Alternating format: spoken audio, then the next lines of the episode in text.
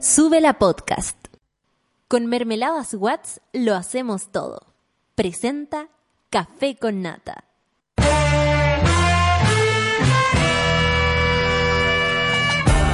Cuando despiertas en otra sintonía, ves las cosas que otros no ven. Si a veces sientes que estás viviendo en Mordor, o como diría mi abuelita, te sientes como chancho en misa, este es tu lugar. Bienvenido al grupo de contención más diverso de la historia. Para ser parte, solo debes escuchar al resto, participar a tu manera, reír fuerte y comprometerte a buscar más misioneros para esta comunidad. Agarra tu taza y sírvete un buen café con nata, que ya está aquí nuestra guía espiritual de hoy, Fernanda Toledo, que no es una reemplazante, es importante. Hola, hola, hola, yo de nuevo, buenos días. Arriba, arriba, 5 de julio y viernes más encima, qué mejor. Buenos días, monada, ya se acabó la semana. Eh, eh, eh, colale, eh, eh, al motel, eh, eh. No, no la cantaban, así era. Saludamos a la Solcita y a Luchito que están como siempre al pie del cañón todas las mañanas. Buenos días, chiquillos. ¿Saben lo importante que es para mí tenerlos todos los días a primera hora? Y Tan no nos- importante como tenerte a ti. Eso. también. 'Cause I'm your lady. Escucho. ¿Escuchas? Ahí sí, estoy. estoy. Hola, Solcita, ¿cómo estás? Eh, bien, viva. Bien, eso. Ya estamos, no, no queda nada. Ya mañana uno se puede acostar o tenía algo que hacer. Fondos del libro. Ay, bueno, ya ha pasado. mañana- La otra El, semana. ma- el martes voy a ser feliz. Eso, ahí se acaba todo. Ahí se acaba todo y después que termine ese fondo me voy a mi clase favorita, que me la perdí esta semana, a, eh, y voy a hacer Muy samba feliz. canuta. Samba y Canuta. Oye, hoy día saludamos a los santorales de hoy. 5 de julio saludamos a Antonio, Antonio María Berta. María estaría de santo yo. Hay millones de María. María Fernanda del Sol, mi, mi oficial. Es como un se- 11 de Sí, el 12 de septiembre. 12 de septiembre, ¿viste? El 12 de septiembre es, es mi santoral. Recordemos a toda la monada que tienen que comentar en Twitter, a la monada nueva, la monada vieja, la monada eh, que está eh, iniciándose en este viaje del café con nata. en la monada por el mundo. en la monada Around the World con el hashtag Café con Nata en Twitter. Y Pati Pelado Medalla dice, buen día pancito, después de una semana intensa, entre clips y tantas cosas, al fin acaba. Oye, es verdad, la semana ha estado intensa. Esta semana ha pasado encima mío como si fuera un tractor. Sí, ¿sabéis que yo les conté ayer que un amigo había terminado? Ahora me... otro amigo terminó.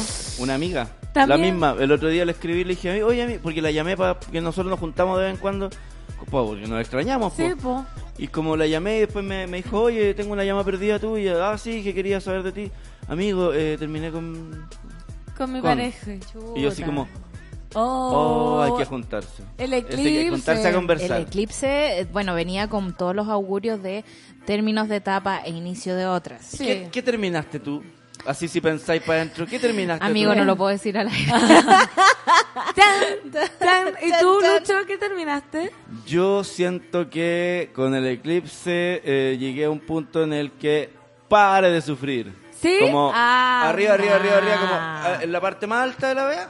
Ya, y ahora hay que empezar a bajar y empezar como a, hacer lo contrario antes. No sé, po, Claro. antes poco amor propio, no sé, poco tiempo para mí, ahora tiene que ir haci- haciendo todo lo contrario, ¿cachai? O más sea- amor propio, más tiempo para mí, más, ¿cachai? Todo, lo, todo lo arriba, contrario. arriba, los corazones. Sí. Na, na, na, na. Eso, eso es bueno, qué buena etapa. Yo también cerré como maña. Mañas mías viéndolas en mí misma y en otras personas. Como buena. que yo decía, veía a un amigo, uy, qué insoportable, qué insoportable que esa, esa cualidad que te molesta siempre es tuya. Y yo digo, uy, también, Bueno, también lo hago yo, que lata, que lata que la gente tenga que estar adivinando qué le pasa a una. No sé, pues cuando anda como con cara de poto o... Comunicación responsable. Comunicación responsable. responsable con sus amigos y decirle qué le pasa. O tratando mal a la gente porque te pasa algo, pero resulta que nadie sabe qué te pasa y tenés Claro. que mamarte. No, no, no. Claro, Por ejemplo, yo venía de una etapa en la que eh, lo que me pasaba no lo estaba externalizando mucho porque era un medio secreto. Ya. Pero ahora Pero ya ahora lo vamos a contar. No, no, no. Sino que ahora ya más en círculos de confianza porque ni siquiera mis amigos directos era mucho, ¿cachai? Como Eh, y ahora ya estoy como conversándolo más. Y eso, y eso está saliendo y está siendo cada vez más liviano. Siempre ayuda, mi mamá siempre me dice, aunque yo creo que es porque me obliga a que le cuente las cosas, Ah. pero siempre me dice que es bueno sacar para afuera. Hay que Sí. sacarlo todo Que afuera. si uno lo deja adentro la- se empieza a enfermar y después empezamos con los Casi, cánceres, con, con Con los lo- ataques al alcohol. La somatización, Sí. donde de repente te desmayas. Sí. Su Oye, cuerpo pero se si, pone débil. si Mercedes Sosa en esa canción Soy Pan, Soy Pan, así se llama. soy pan dice, hay que sacarlo todo afuera como la primavera. Nadie quiere que adentro algo se muera. ¿Ven? ¿Ven? Mercedes. Soy ah, pan. soy pan. Andrea Parra, buenos días, pancito. Ando con bajón por la cresta. El eclipse me dejó en el suelo. Porque entre el suelo y el cielo hay algo. Así que, mira, el suelo y el cielo están a un solo paso, amiga, ya, pues, nada tan terrible, piénsalo. ¿O qué canción más dice suelo y cielo? No Gloria, eh, Gloria Trevi. Ese beso que me sube al cielo es el mismo que ahora me hunde en el De infierno. repente me dieron ganas de Oh. escuchar a Gloria Estefan. ¡Oh! De mi tierra buena, de mi tierra santa. ¡Hoy que andamos cantarina hoy día! Oye, hubo un sismo en California, dicen, ¿dónde está la Nati? Oh, Nati, la nota- está en Miami. Está en Miami, Está ya, la, Miami. ya la vamos a tener. Cami Tamayo, buen día, pancito. La semana se fue la chucha. Eh, eh, eh. No me di ni cuenta ni llegamos al viernes. Yo estoy igual. Como que estoy en un déjà vu, haciendo un loop. lunes, viernes, lunes, viernes. Y hoy en la mañana huele, dice. Huele. Hoy la mañana huele, huele. ¿Huele a café con nata? Puede ¿Me sube la ser. radio? Puede ser un olor a tabaco y a café con nata. ¡No! Qué pésima esa canción. Qué pésima esa canción. Sí. Sí, porque además Chanel es como un perfume de vieja mierda. Sí, un olor a tabaco y tanal. Claro. Geraldine, buenos días para toda la monada, saludos pancito, saludos para vos Geraldine. Víctor Solo Rock, puta que me alegra en la mañana, imagínate, no llevamos ni cinco minutos y ya se la arreglamos. Es, es- esa es ¿Cuánto poder? la puta campeona, la puta ama. Cata Sepu, buen día pancito, feliz santo, deseo que toda la monada tenga una buena jornada. Buenos días también para vos. Álvaro Jaque, que estuvo de cumpleaños ayer junto a la Ale Joaquina y no lo saludamos. Dale Joaquina también. Sí, qué despistada. Así Perdónale, que, Joaquina. Feliz cumpleaños, para los dos monos que están siempre acá fieles, Ale y Álvaro. Buen día, dice, hace más frío que la chucha, así que un café con nata o un café con pan a la avena es justo y necesario. Así es, hace más frío, mucho frío. De hecho, René Chávez nos manda como un pantallazo de cuando él llegó a la pega, eh, 1.7 grados Celsius. Uy, ahora y en mi coso dice, eh, en el icoso dice, sol, eh, hay 4 grados. Cuatro. Es muy poco. Que entre el frío me quiero congelar. que el viernes va a estar Niña Tormenta en hoy día. Hoy día es viernes, en el, en el Eh, precolombino. Oye, sí, yo quería hablar de eso. Bueno, to- como les conté, no, no hay invitaciones ya disponibles. Eh, la otra es como ir a- de repente como en el teatro. A ver si... Por si salta la Claro. liebre. Sé que la niña Tormenta en su Instagram puso Bacán. información de que el domingo va a estar tocando en una parte. Bacán, bacán. En un café. Y, todo. eh, no sé si aprovecho al que toque de pasar un dato cultural que también es hoy y mañana. Ya, ya. Ya, es que esto es más es como más específico eh, porque es una invitación Los a, ratitos esta mañana en el café con nata. eh, dice una invitación a artistas de movimiento con nociones de cueca Ya. a participar de una serie de jornadas de creación, puertas abiertas y un laboratorio experimental de creación coreográfica. Ya. Ya, yo, yo mira, más que todo, eh, yo creo que ese es el enunciado. Hoy y mañana en la Universidad de Chile, eh, sí, en el teatro que está en Morandé 150. Si te gusta bailar. Eh, es que esto esto es una a personas que están eh, es una chica italiana, una chica francesa y un, y un chileno que están haciendo una res- residencia acá en Chile Ah. eh, porque están preparando para futuro un documental, una obra de danza teatro y un podcast eh, que tiene que ver con eh, danzas eh, que tienen que ver con la gesticulación y la expresión y cómo han mutado a la danza sola. Mira, qué En- y- interesante. Y, esto está relacionado con la matanza Selnam y con una pérdida de cultura de, de donde vienen estos chicos que están armando. Fantástico. ¿Dónde hay que acercarse entonces? Eh, el a Morandé 150. 750. Qué buena Esto es a, a las 18.30 hoy y mañana a las 17.30. Yo Esa. igual ¿Vas la foto, la fo- no, no, no, no, nada que ver conmigo esto. Tempranos. Eh, la foto la voy a postear ahora con el hashtag Café con Nata. Perfecto. Donde está la info completa, entonces la gente que es del área como más teatro, danza y artes escénicas. Que se, hace- sume, que se que sume. se sume la gente porque hay que mover la cuerpa. Oye, hay que puro bailar. ams. Pati Pelado dice, no olviden a los trabajadores de Walmart que están en paro, no olvidamos a los trabajadores de Walmart, no olvidamos a los profesores, no, los olvidamos. olvidamos, No. no. crea, acá eso no se olvida. Merusa dice, buen día linda pancito, solcita y DJ restauración. Buenos días Eh. Merusa. La Orfelina dice, yo no sentí la diferencia después del eclipse. Ayer andaba mal, hoy ando mejor. Por eso Bueno, pues, esa se fue. Esa, esa es una diferencia, Orfelina. La Dani Burdeles, no caigamos, por favor, en el flagelo de un olor a tabaco y Chanel. No, por favor, sal de ahí. No. Sal, no te lo El permito. flagelo. Un fla- oh, yo solo quiero pegar en la radio. Estoy tan cansado. Pero todo esto es vacilos. Sí. Y no tiene ninguna buena, así como que, No. que uno diga así como, oye, vale, está de vacilos. No, parece que no. Eh, ¿Por cara qué- luna. por qué estamos dedicando Mientras tanto a- tu cara, la cara de la luna. No, Mar- tampoco es buena. Martuca, hola, escucho en vivo por fin. Anoche me vine a quedar con mi vieja y dormí como un bebé. ¡Ay, qué rico! Oye, vamos a escuchar canción monada porque son las 9 con 17. Tienen pa tienen información ya para lesear. Saludar a los Antonio, a las María, a las Berta, a la señora Berta. La Soa Berta. ¿Quién no conoce una Soa Berta? La Bertita. Yo, yo conozco. Yo, Sí, tengo, yo tengo un amigo Antonio. un amigo Antonio. Yo tengo, yo misma soy María, así que se armó, vamos a bailar porque el eclipse y todo tiene mucho que ver con el universo, ¿no? Pero también hoy ya lo dijo la Sol y le vamos a cumplir su deseo porque esto es Gloria Estefan, mi tierra, levantarse monada.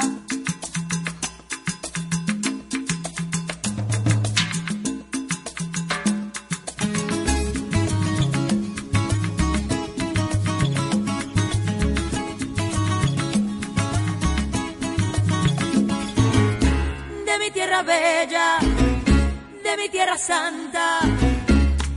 Oigo ese grito de los tambores y los timbales al cumbanchar. Y ese pregón que canta un hermano que de su tierra vive lejano y que recuerdo le hace llorar. Una canción que vive entonando de su dolor, de su propio llanto y se le escucha penar.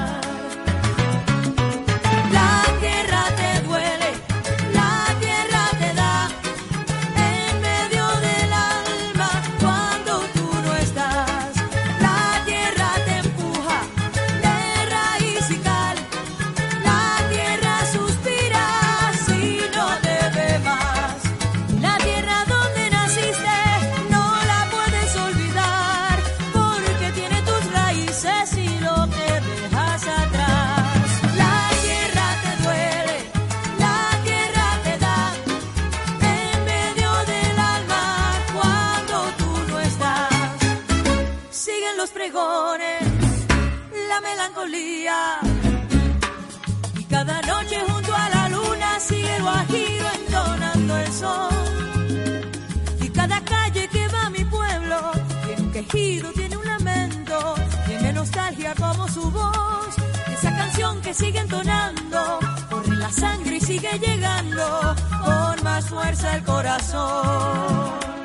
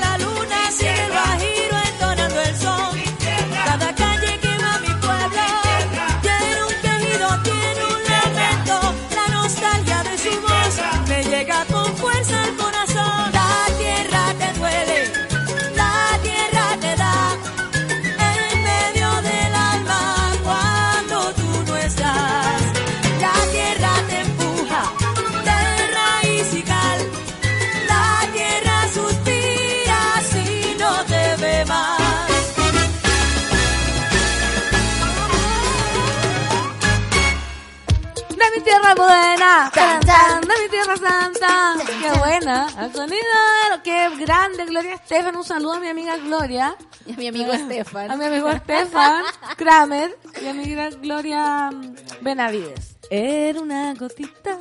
Oye, este programa lo quiero hacer por cada palabra que, que digo una canción. Estoy desesperada. Encuentro que es una gran cualidad. Una sola gota, claro, cualquier Como, cosa. como, como que tu mente te lleva a recuerdos sonoros, musicales, con cualquier cosa que ocurra. Sí, Amigos, me dan la- ganas de cantar. ¿La vida es un musical? Sí. A mí me encanta eso. La vida es un musical, tal ¿Cuál cual. es tu musical favorito?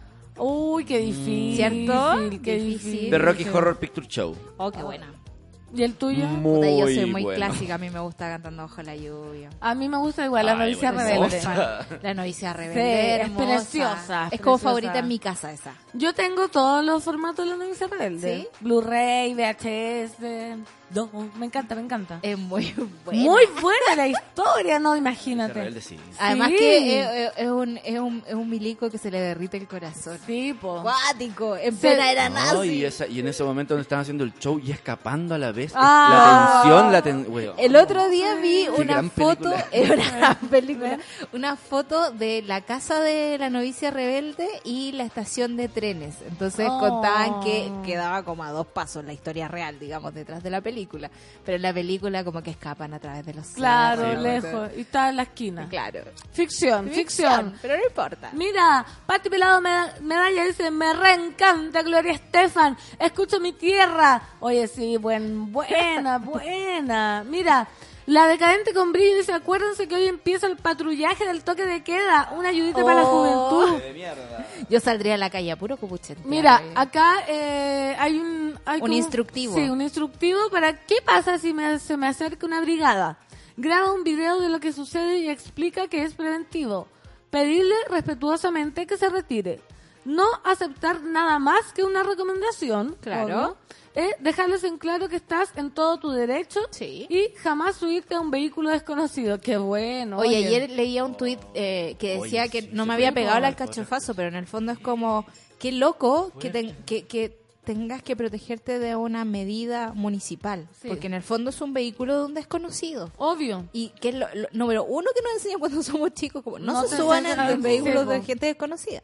No, si vamos a ver, oye, esto va está recién empezando Claro, a que hablar. están- claro, eh, jamás lo había pensado, pero claro, esto igual están abriendo ellos la posibilidad de una puerta de... de- O imagínate, yo digo, Oh, soy una brigada Sí, y po. voy con un auto y meto a cualquier niño adentro. Eso-.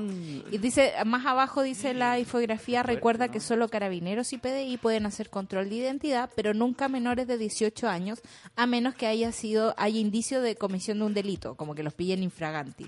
Ningún civil, incluido seguridad ciudadana, tiene derecho a pedir tu carnet. Solo los conserjes de la Sí. ¿Viste? Y dice, infórmate sobre todos tus derechos en defensorianiñez.cl o en el fono 147. También eh, esta información va para los papás, para que se las den a sus hijos, Sí. los que no están de acuerdo con este toque de queda. Y sí, po, informémonos porque si no se nos va a ir de las manos. Sí. Dani Burdeles, dijeron la novicia rebelde y en mi cabeza sonó sol que brilla y da calor. Ay. Ángeles Roxana, a mí me gusta el mago de Oz, es un musical y también la novicia rebelde. Yo siempre Es digo un que musical, el mago, pero a ti te hace mal el mago. de- Sí. ¿Por qué? Le pasan cosas. me da fiebre, desde chica me da como miedo. Cuando ves el mago... Sí, me angustia, me da miedo, me siento totalmente amenazada y Tienes un miedo insegura. condicionado. Oh, Sí. loco. No a mí me puedo gustaba verlo. Caleta porque hay huracanes. Quizás por eso a mí no me gustaba. Claro, a mí me- tengo una fascinación por los fenómenos naturales. No, a mí me dan pánico esas cosas. Bueno, eh, monada, después de este bailecito, De estas exquisito, canciones. este exquisito, vamos a ir a los titulares del acontecer nacional e internacional, en este caso con nata de día viernes. Necesitamos la, la, el informe especial antigua. Creo que está. Si tiene que estar.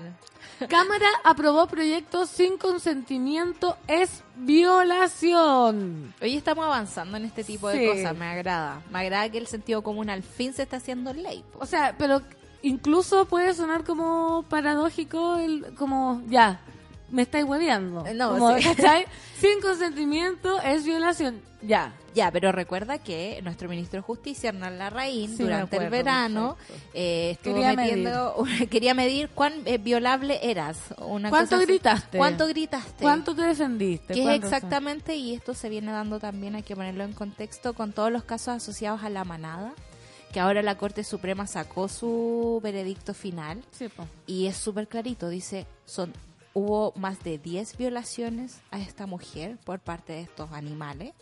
eh, y el silencio eh, cuenta como eh, el trauma frente a esta situación, o sea, como Sí. de verdad no hay no hay lugar para la duda. No, no puedes exigir que No. una víctima reaccione de cierta manera que como tú crees Que debería reaccionar. reaccionar para condenar a los, a los asquerosos. justicia patriarcal. Sí.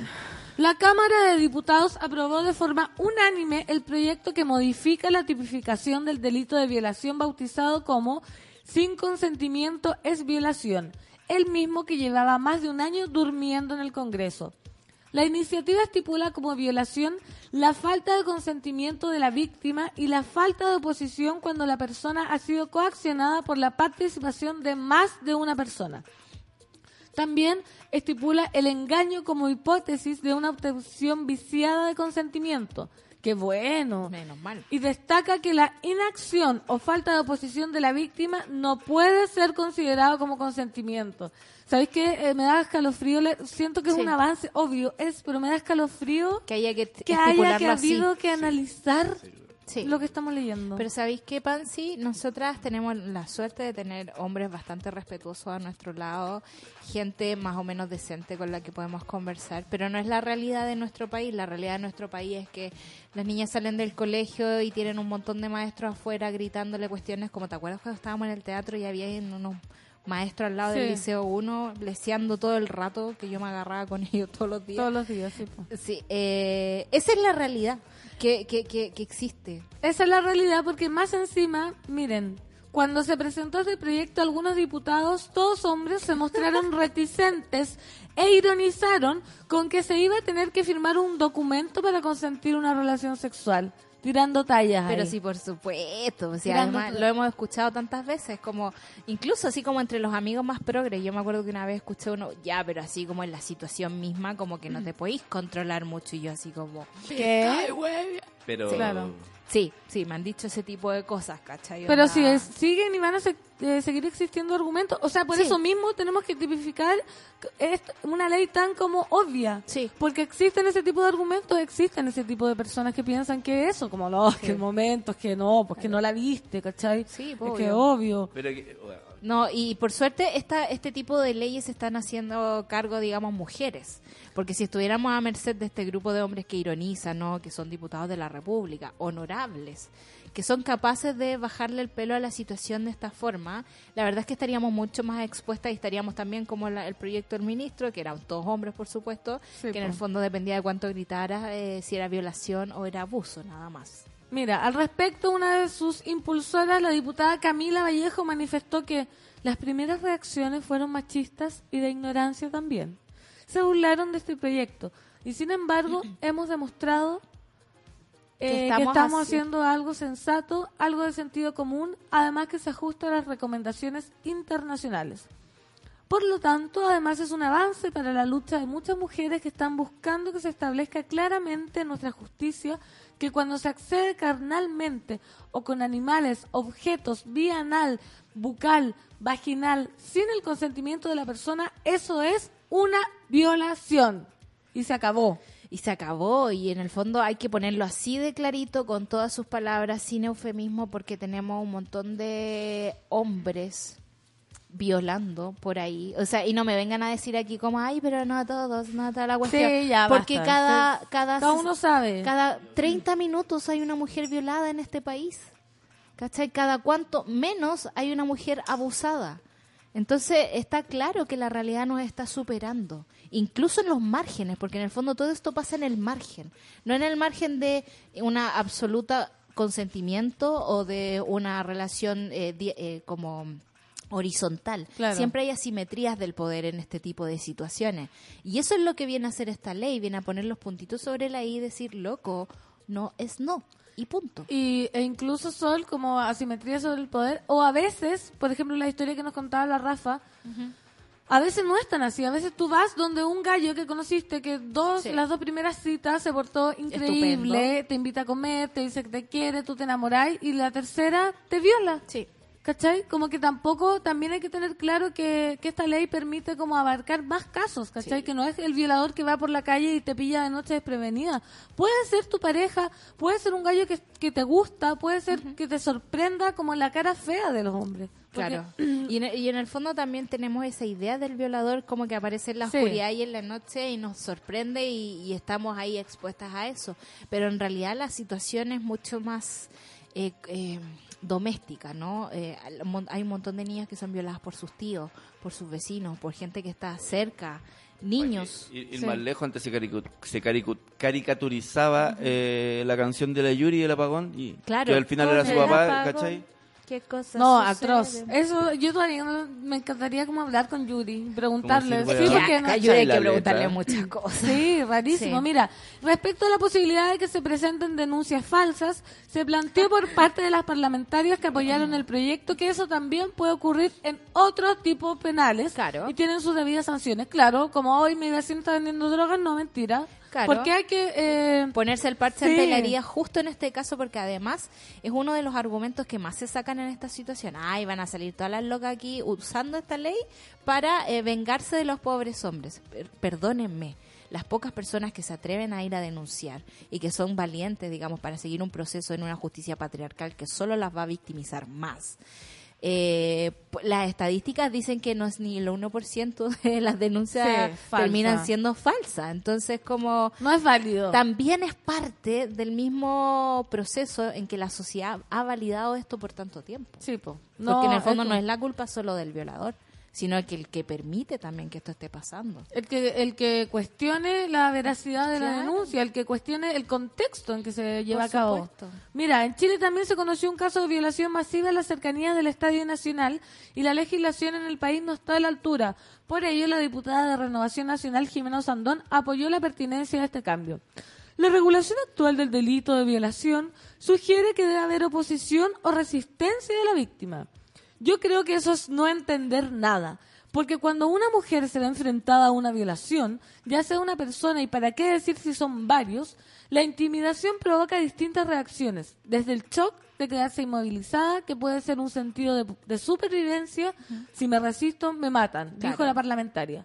Según un estudio clínico publicado en Suecia, el 70% de mujeres sobrevivientes de abusos sexuales se paralizaron durante la violación. Claro.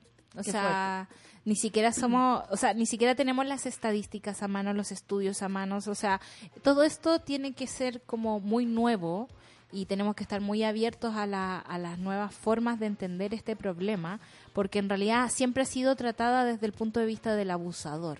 O sea, cuando tenemos un Paco que le dice a la mujer golpeada que se devuelva a la casa a hablar con el marido que le pegó, o cuando tenemos un montón de, de parlamentarios que se ríen con este tipo de situaciones, tenemos que que, es como- entender que estamos expuestas a una justicia patriarcal. Y hay que decirlo así como sin ningún asco. Esa es la palabra, ¿cachai? Estamos, sí, pues totalmente víctimas. Por Sí. eso tú decís como ya, vamos avanzando. Por muy Muy bien. ridículo que suene el titular, como de sentido común, Claro. vamos avanzando. Loras, no, buen día, recién desperté. Abrazos incómodos para todos los mones. Gracias por el cariño y las palabras de aliento de ayer.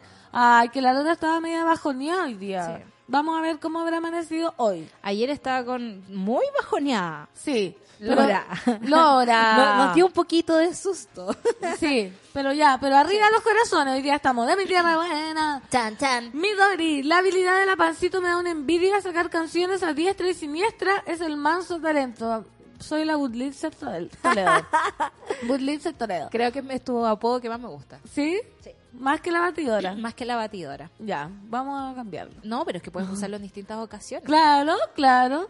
Mira, agrupación de familiares de ejecutados políticos se querella contra fraude de pensiones en carabineros y fuerzas armadas. Por favor, démosle. Seguimos, seguimos. El pasado 27 de junio, la agrupación de familiares de ejecutados políticos acudió al Centro de Justicia para sumarse a la querella en contra de quienes resulten responsables ya sea en su calidad de autores, cómplices o encubridores, por la comisión del delito de fraude de subvenciones en las Fuerzas Armadas y Carabineros de Chile. La motivación de hacerse parte de esta querella se basa en la detección de numerosos casos de exfuncionarios de las Fuerzas Armadas y Carabineros de Chile, beneficiados con cuantiosas pensiones llamadas de inutilidad de segunda clase, que en la actualidad trabajan en organismos públicos o privados desempeñando funciones similares a las que tenían en las instituciones de las Fuerzas Armadas, explicaron desde la agrupación. Esto considerando de acuerdo a la ley número 18.948, orgánica constitucional de las Fuerzas Armadas, dichas pensiones corresponden a quienes sufran enfermedades o lesiones que les impidan seguir algún servicio y que los imposibiliten parcialmente de desempeñarse en el sector privado. Más grave aún, resulta eh, desde nuestra perspectiva la existencia de condenados por delitos de lesa humanidad en recintos como Punta Peuco el o en Libertad, gozando de cuantiosas pensiones pagadas por todos los chilenos, dado que a ellos no les rige el sistema de capitalización individual. Enfatizaron desde la AFEP. Eso decía tú ayer que nadie se olvida, o sea, lo decía tú, lo decía la Bea antes de ayer, que hay ISAPRE distinta para... Ah, la vea. Sí, po. En, nuestra eh, hermosa conversación que tuvimos aparte. Sí, Sí. los militares tienen otro sistema de salud aparte, otro sistema de pensiones aparte Sí. y nadie dice nada. Aparte de lo que se roban, hay una cuestión que es que se- legal. Aparte de lo que se roban, tienen otros beneficios legales. O comillas. sea, lo sabemos por documentos que se han desclasificado de la dictadura, que fue el mismo Pinochet que dijo, ok, yo le voy a entregar el sistema de pensiones de los chilenos al mundo privado, a José Piñera directamente, eh, un hombre que de verdad eh, ya no sé cómo se justifica su existencia en el mundo de la economía.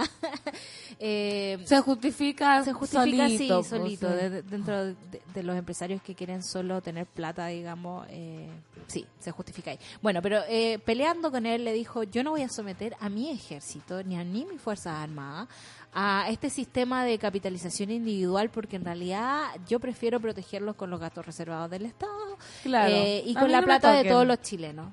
Y ellos han vivido en un mundo paralelo eh, financiado por todos los chilenos, que si no me equivoco nos cuesta más que eh, la educación pública, por Sí, po. ejemplo. Entonces es un grupo privilegiado y como sabemos el ejército eh, es parte de, como de un grupo de primera clase y nosotros ya vamos segunda, tercera, cuarta categoría para el Estado. O sea, sí, pues la pensión hoy en segunda clase ya se la quisiera uno. Claro, y, y, y más encima, con todo eso, además se pueden inhabilitar vía papeles para tener una pensión como de invalidez y seguir trabajando y ganando plata. Como, ¿Hasta, ¿Hasta dónde? cuándo? ¿Hasta, ¿Hasta dónde cuándo?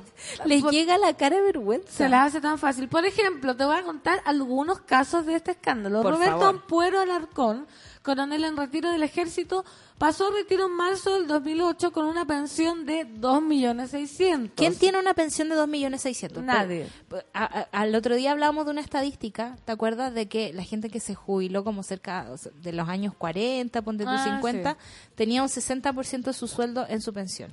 Actualmente la gente se está jubilando con un 30% de su sueldo. Ya, y acá en el 2008, 2.600.000. Ojo que en retiro, o sea, Claro. no estás haciendo nada. La Y- pensión reajustada alrededor de los 3.600.000. Eso O se sea, ajusta ahora, porque en el 2008 era eso. Imagínate. Imagínate, 4 millones casi de pensión. Pero en agosto de 2016, Roberto Ampuero fue condenado a 15 años y un día de presidio mayor en su grado máximo como autor del delito reiterado de secuestro calificado de Nach, Jesús Cañas, Cañas y Juan Jiménez Vidal. También como autor del homicidio calificado de Marcelo Guzmán Fuentes, Juan Calderón Villalón y Luis Alberto Lizardi Lizardi.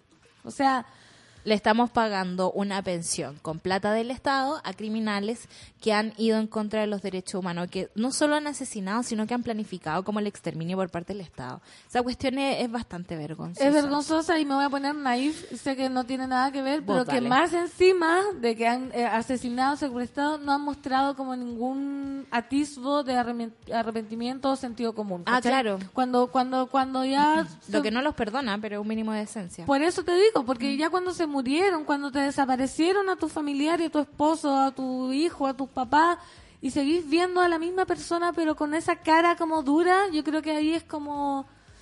Amigo, es gente con Detente, el corazón ¿cachai? duro.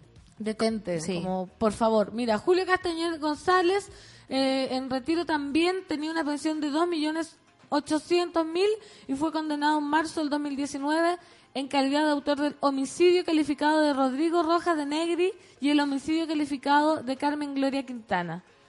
¿Te, te fijas? El- frustrado de Carmen Gloria Quintana. Claro, de 10 años y un día de presidio. Pedro Collado Martí, con una pensión de 2.600.000, fue condenado como autor del secuestro. Así, podría seguir Claro, leyendo. en el fondo uno podría entender que esto es como un pago por haber sido sicarios del ejército. Claro, sí. Porque son lamentablemente crímenes bastante eh, emblemáticos de la dictadura. Entonces, como yo lo veo como una especie de pago que le está haciendo el ejército por los servicios prestados. Como gracias. Claro, gracias por ser nuestro sicario. Jorge Smith Gumucio, coronel del ejército, quien pasó a retiro con una pensión de 2.600.000. En julio del 2015 fue acusado de ser uno de los autores del secuestro y homicidio calificado de Víctor Jara y del exdirector de Gendarmería Litre Quiroga. Ahí están siendo pagados por nuestra plata. Esperemos que eh, esta, esta demanda Empieza a movilizar las a cosas. que se sepa. Por lo- eso es lo que siempre decimos. Si no hay esperanza, nosotros por lo menos estamos contando, comunicando, que la gente sepa que pasan estas cosas. Porque lo más probable es que termine en el Tribunal Constitucional, que no se ha dedicado más que a otra cosa que Que proteger al ejército, digamos, anulando los procesos y demorando los procesos a tal punto que ya van a morir los viejos y van a estar siguiendo.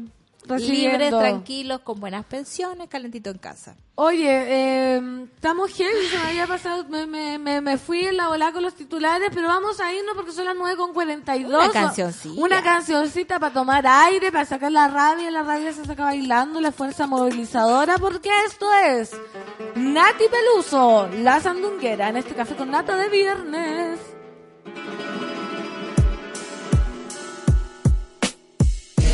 Semilla latina. Semilla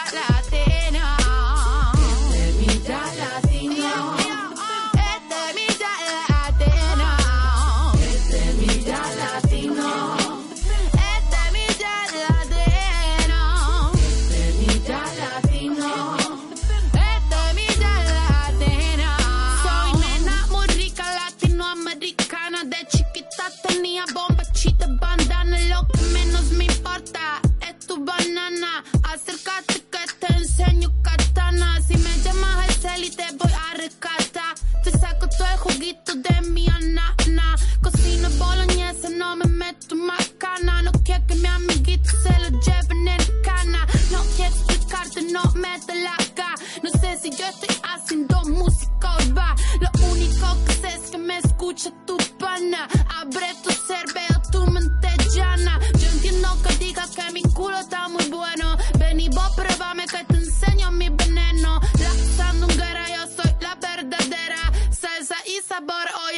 oye, más tú quisieras. Semilla latino. Semilla latina.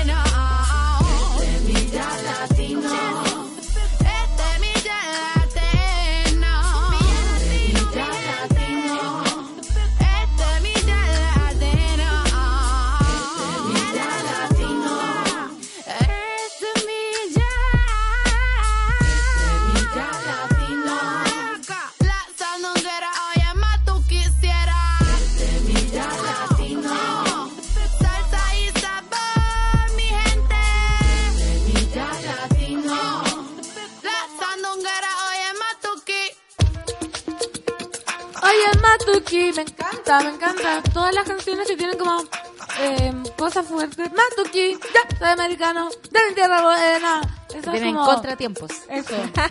Estoy en mi primera clase ya. Ah, de veras que estás en... Oye, cuéntame tu Estoy en clase de piano. piano. Eh, ¿Eres feliz? Soy demasiado feliz porque es mi sueño tocar piano porque siento que es un instrumento que puedo. Que puedo. No así la guitarra, ponte tú. Es que también... No la conozco. Me- veo una guitarra, jamás sabría cómo hacer una melodía, ¿cachai? El piano yo siento que lo comprendo perfecto. Ya, pero tiene que ver también con la sonoridad. Yo me acuerdo Sí. que también nunca pude con las guitarras, eh, pero no sé, po, lo doy vuelta y es un chelo y me funciona mejor. ¿Cachai? Ah, tú Entonces, te vas, te vas adecuando. uno se adecua a los instrumentos, uno tiene unos instrumentos favoritos. Por ejemplo, yo me he dado cuenta que me gusta. Hola, Clau. Hola, hola, Clau. ¿Cómo estás? Hola, ¿Vienes, a, ¿y tú? vienes a hablar? Vienes a hablar. Ah, vienes a saludar. Viene a saludar. ¿Qué instrumento musical te gusta, Clau? Está buena Hola. Clau. Hola. Bienvenida. ¿Cómo estás? Bien, ¿y ustedes? Bien. Me gusta mucho eh, la armónica. Es Ya. la armónica. De hecho, hombres que tocan armónica, wow, son, los amo. Eh, Mi pareja. Bob Dylan. Tu pareja, ¿verdad? Paco Mi pareja toca todo, en verdad. toca todo, te digo al tiro. Sí, No, en verdad, el Dani sí, es Toca cierto, ¿verdad? armónica, batería, guitarra, piano lo he visto. Bajo. Bajo. Mm, y por mí él me lo toca los batería. Me pasan cosas cuando toca batería imaginaria. Sí. Ay, ¿por qué no le compráis una?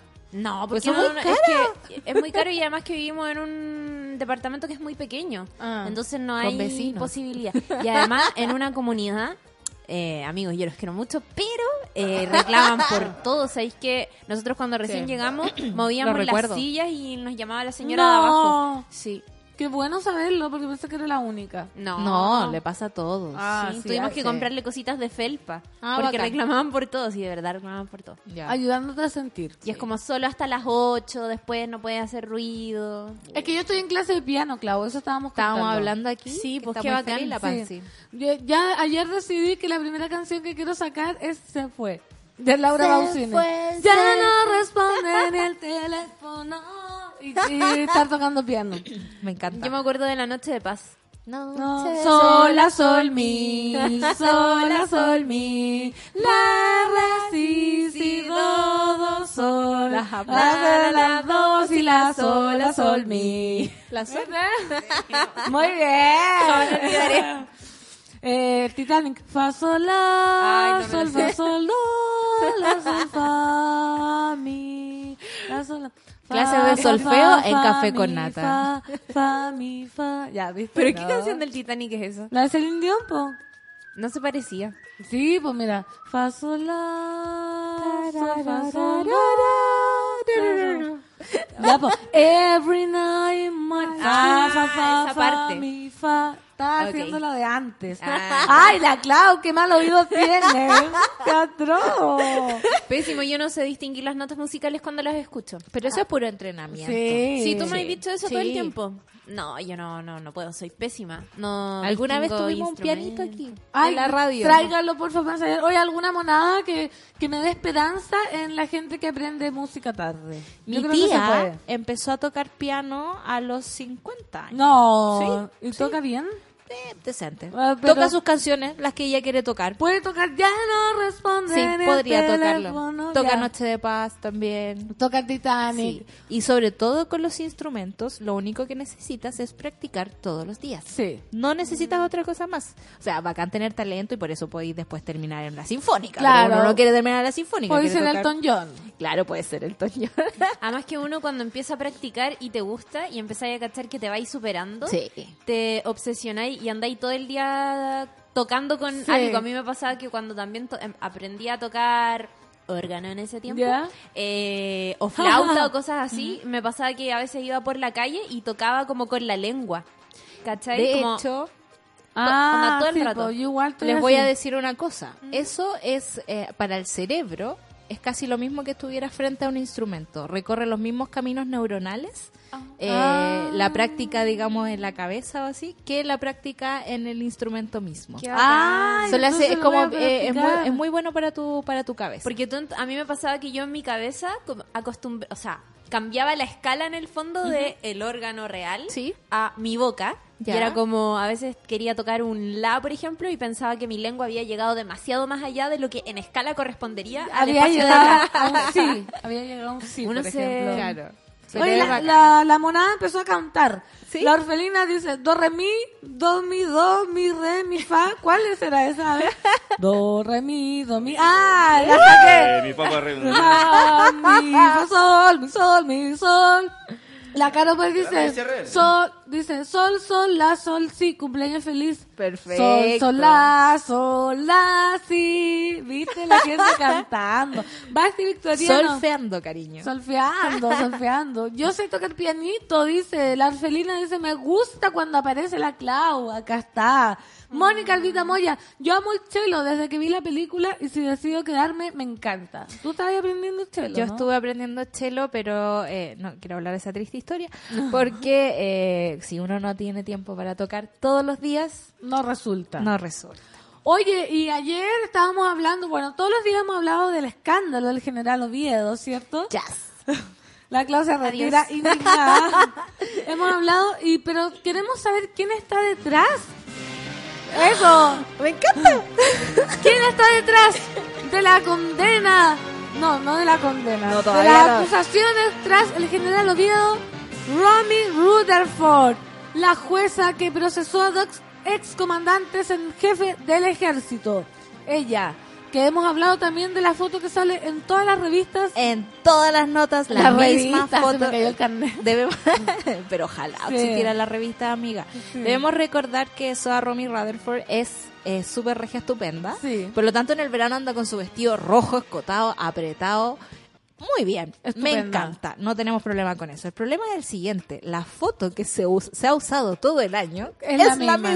Es la misma donde sale ella caminando muy eh, estupenda y también nos contaron que esa misma foto le han cambiado hasta el color del vestido. Sí, le pon- la ponen en verde y en negro. Sí. Y sí, o sea, tú buscas en Google eh, Romy Rutherford y buscas imágenes y vas a ver la misma foto con el mismo vestido en distintos colores. Sí. Yo empecé mi campaña de que en cada medio que veo por ahí, por ejemplo, ayer en CNN, así como, oye, cambien la foto, Sí. onda, vístamela de invierno, por Claro, favor. s- tiene más ropa en la No, estoy segura que debe estar vestida de invierno igual de apretada y hermosa, pero Sí. tapadita, po. Sí, dejemos, dejemos, dejemos, O sea, dejemos de, de, de ponerle Es leña al fuego. extraño, Sí. es extraño que se use la misma foto. Queremos decirlo. Pero el Tribunal Constitucional determinó suspender la causa por presunto fraude al fisco en contra del excomandante en jefe del ejército, Humberto Oviedo. Caso por la cual fue detenido el 25 de junio y procesado cinco días más tarde por orden de la ministra de la Corte Marcial, Romy Rutherford. Así se dirá. encanta porque es como tan de elemento de tabla periódica. Romy Rutherford. Oviedo es el segundo excomandante en jefe imputado por el desvío de fondos de los gastos reservados para usos personales. El primero fue el general Juan Miguel Fuentealba, quien permanece en prisión preventiva desde febrero por decisión de la misma jueza. Ella es. Ella es. Pero, eh, ¿cómo es la jueza? Queremos eh, saber. Su personalidad no encaja en absoluto con el perfil de jueza estrella. Así le describía la revista Capital en un perfil sobre la jueza de hierro. Sus cercanos relatan que desde que asumió la investigación en marzo del 2017, trabaja prácticamente de domingo a domingo. Llega puntual a las siete y media a tribunales y en su oficina las carpetas se encuentran metódicamente apiladas. O sea, Soa Rutherford es súper Capa, es súper capa y matea. Nerd. Nerd. Gusta No. de la música clásica, Mira tú. la cual escucha mientras trabaja su escritorio. ¿De qué parroquia será? ¿Le De gustará que- más los Mozart, los Beethoven, los Chopin? Vamos a, vamos a preguntarle. Los Wagner me tincan. de leer novelas y de ir al gimnasio.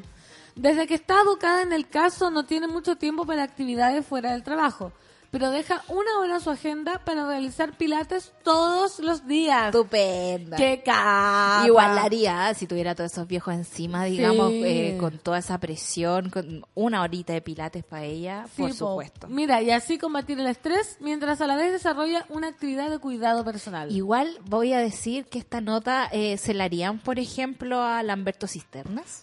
Es que- Como que- el señor Lamberto Cisterna se levanta todos los días en la mañana, disfruta de música clásica y va una hora al gimnasio todos los días. Yo siempre me las imagino a la inversa, si es que sonarían tan normal o si sería tan natural hacer este tipo de notas sobre alguien que en realidad creo que lo, lo más extraordinario de la jueza Rutherford es que está haciendo la pega. Sí, po. Que no es una floja como lo- el resto de Como el resto que llega a Claro. la hora, se da tarde, trabaja domingo domingo y que le gusta su pega. po. Claro, porque además tenemos que entender que esta ha sido la única persona que está procesando realmente a los altos mandos de las Fuerzas Armadas, a los viejos, a los nuevos, a los anteriores, a los que vendrán.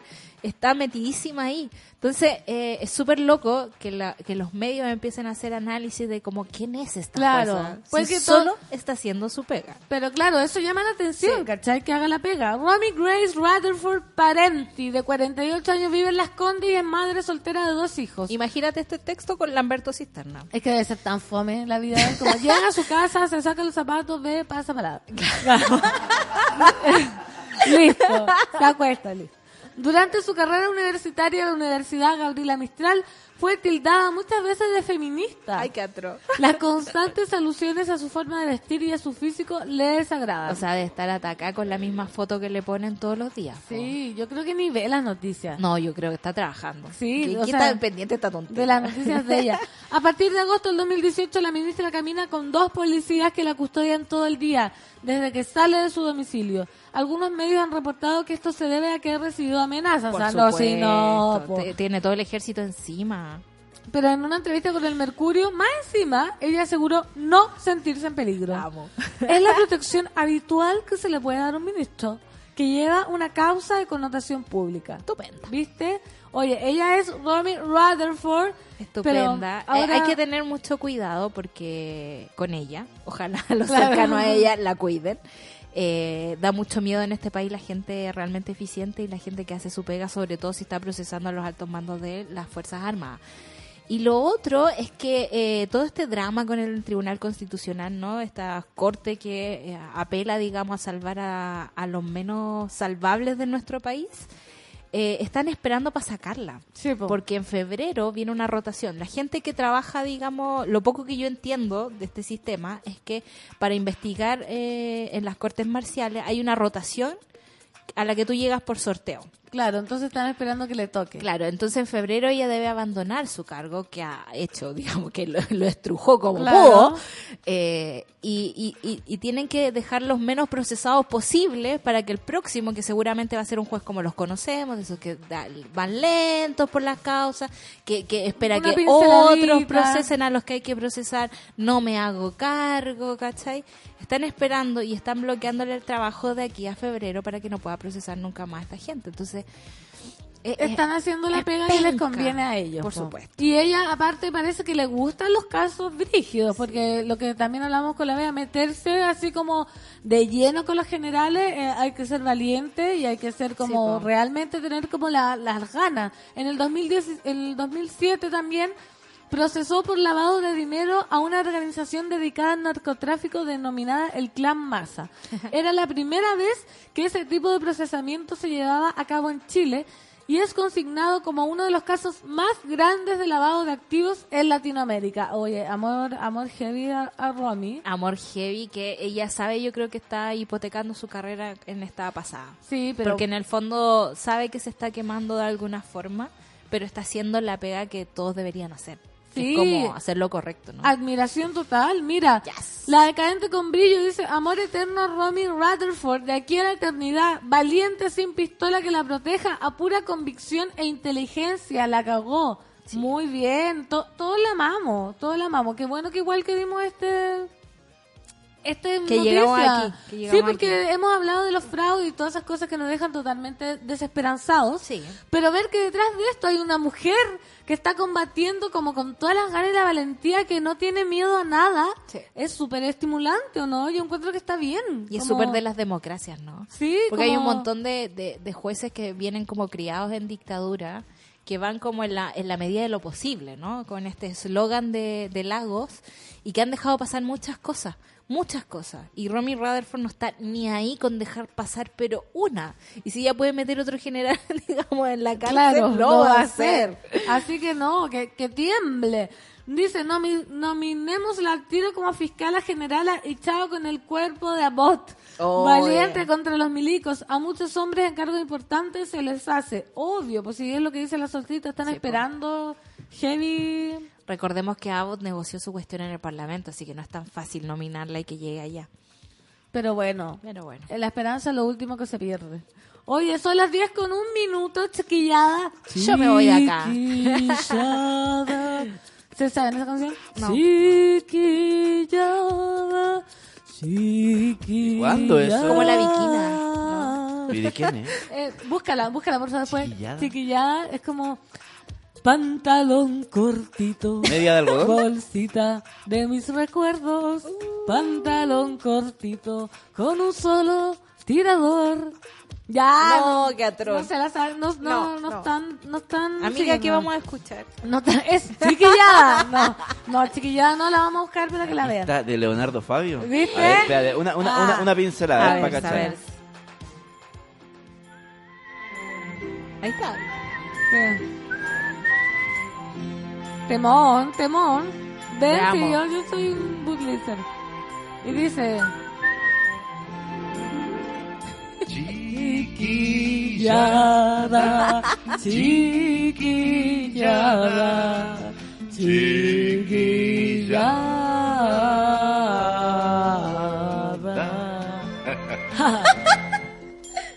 Talón cortito, bolsita de mis recuerdos. ¡Ay, qué linda! Pantalón cortito, con un solo tirador. Ven que no estaba inventando y que no era como, ay, no sé. Jamás lo pensamos. ¿Viste?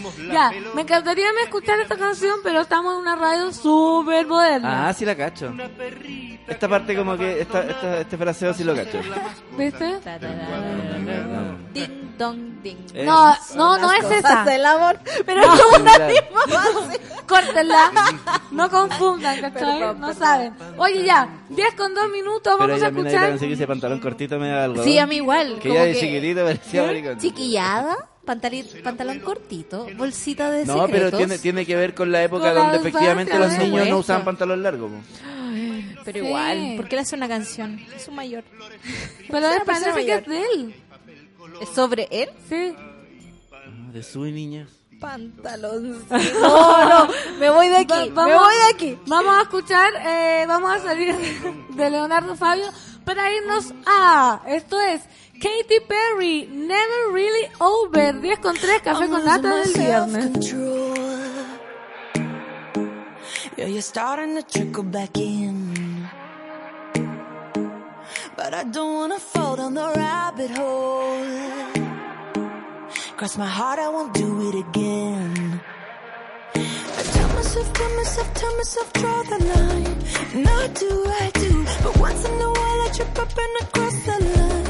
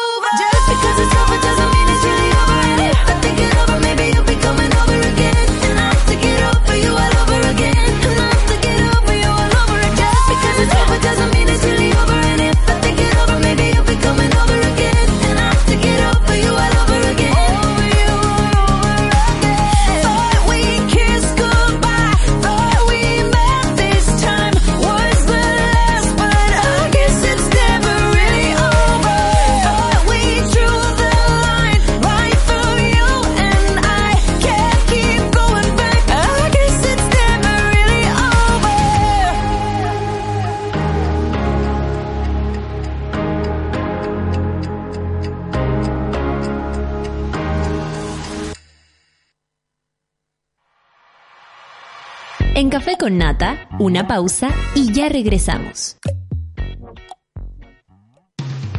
Hoy en Sube la Radio.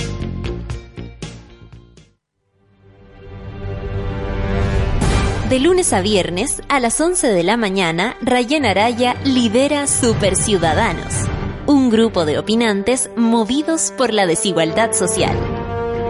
Super Ciudadanos, hoy a las 11 de la mañana y cuando tú quieras en formato podcast, solo en subela.cl. Tómate un break al mediodía y engaña la tripa junto a Isidora Ursúa y Eleonora Aldea. Porque en Caseritas conversamos, echamos la talla y planeamos un mundo mejor. Siempre con amor. Caseritas, de lunes a viernes al mediodía en Sube la Radio. En otra sintonía.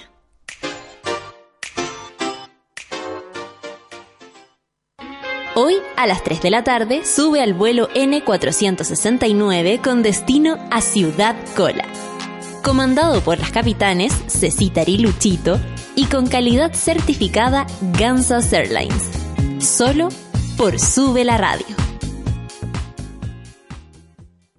Porque nos conectamos con el planeta y somos ecoresponsables, promovemos prácticas sustentables para que tengas a diario una taza de café con un sabor 100% orgánico, libre de pesticidas, químicos y fertilizantes. Un sabor puro e inigualable. Disfruta de la naturaleza y sus bondades. Vive la vida que amas. Vive cada momento. Marley Coffee te desea un gran día. Alegra tu día con Marley Coffee. Desde este mes, te invitamos a ser parte de Sube la Club por solo 2 mil pesos mensuales. Vota por los temas de conversación de la radio. Programa tus canciones favoritas. Participa de eventos exclusivos para socios. Obtén descuentos en las marcas asociadas al club y recibe contenidos exclusivos en tu correo. Porque te necesitamos para seguir creciendo, hazte socio y participa del medio que soñamos juntos. Más información en www.subela.cl.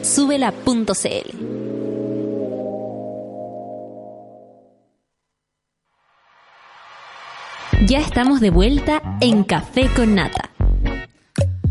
10 con 10, mona, estamos de vuelta, pero les quiero contar algo que hemos hablado toda la semana porque desde este mes te invitamos a ser parte de Sube la Club por dos mil pesos mensuales.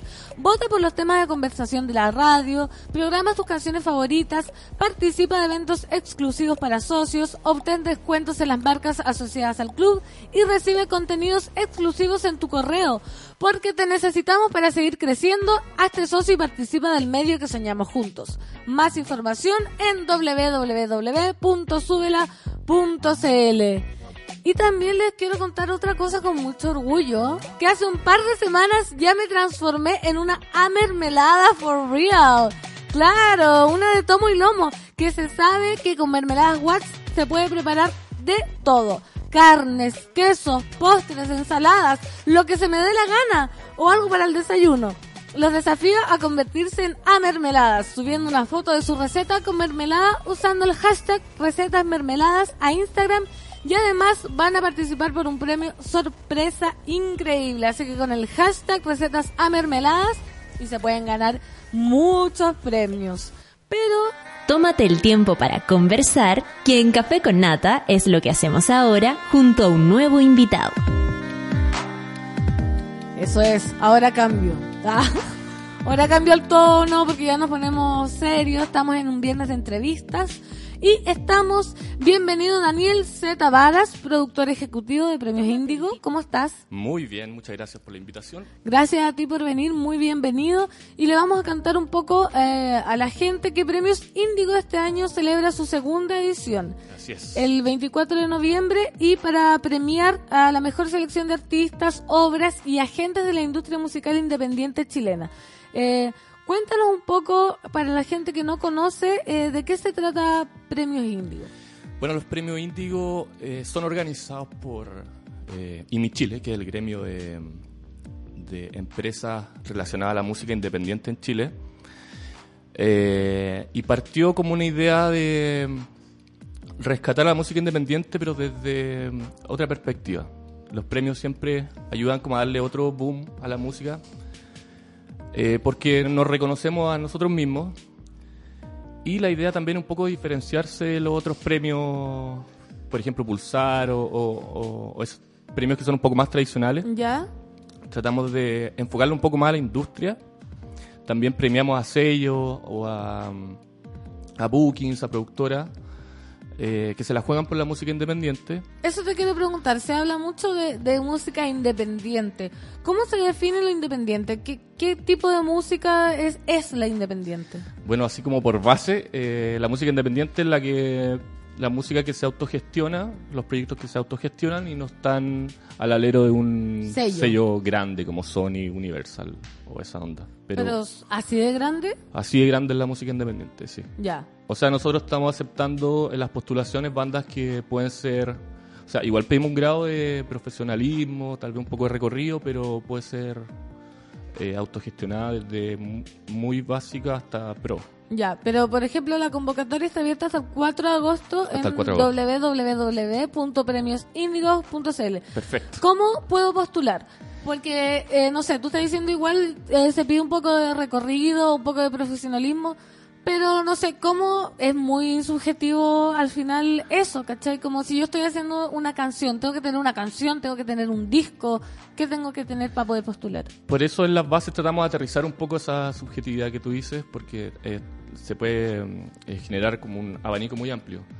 Eh, pero sí o sí, dependiendo de la categoría que estás postulando, por ejemplo, tienes que tener sacado un single profesionalmente, eh, que esté en alguna plataforma eh, como Spotify, Deezer o algo, algo así que pueda validar que estás posicionado en, en la web, más que nada. Y que estáis trabajando algo en serio. Exacto. No es como que yo grabe como mi celular con mi guitarra y digo, les mando esa canción. Exacto, además, eh, dependiendo de la categoría, también eh, exigimos que tengan un EP o un LP publicado también. Eh, hay algunas categorías que eh, incluyen a socios del gremio de IMI, del catálogo de socios.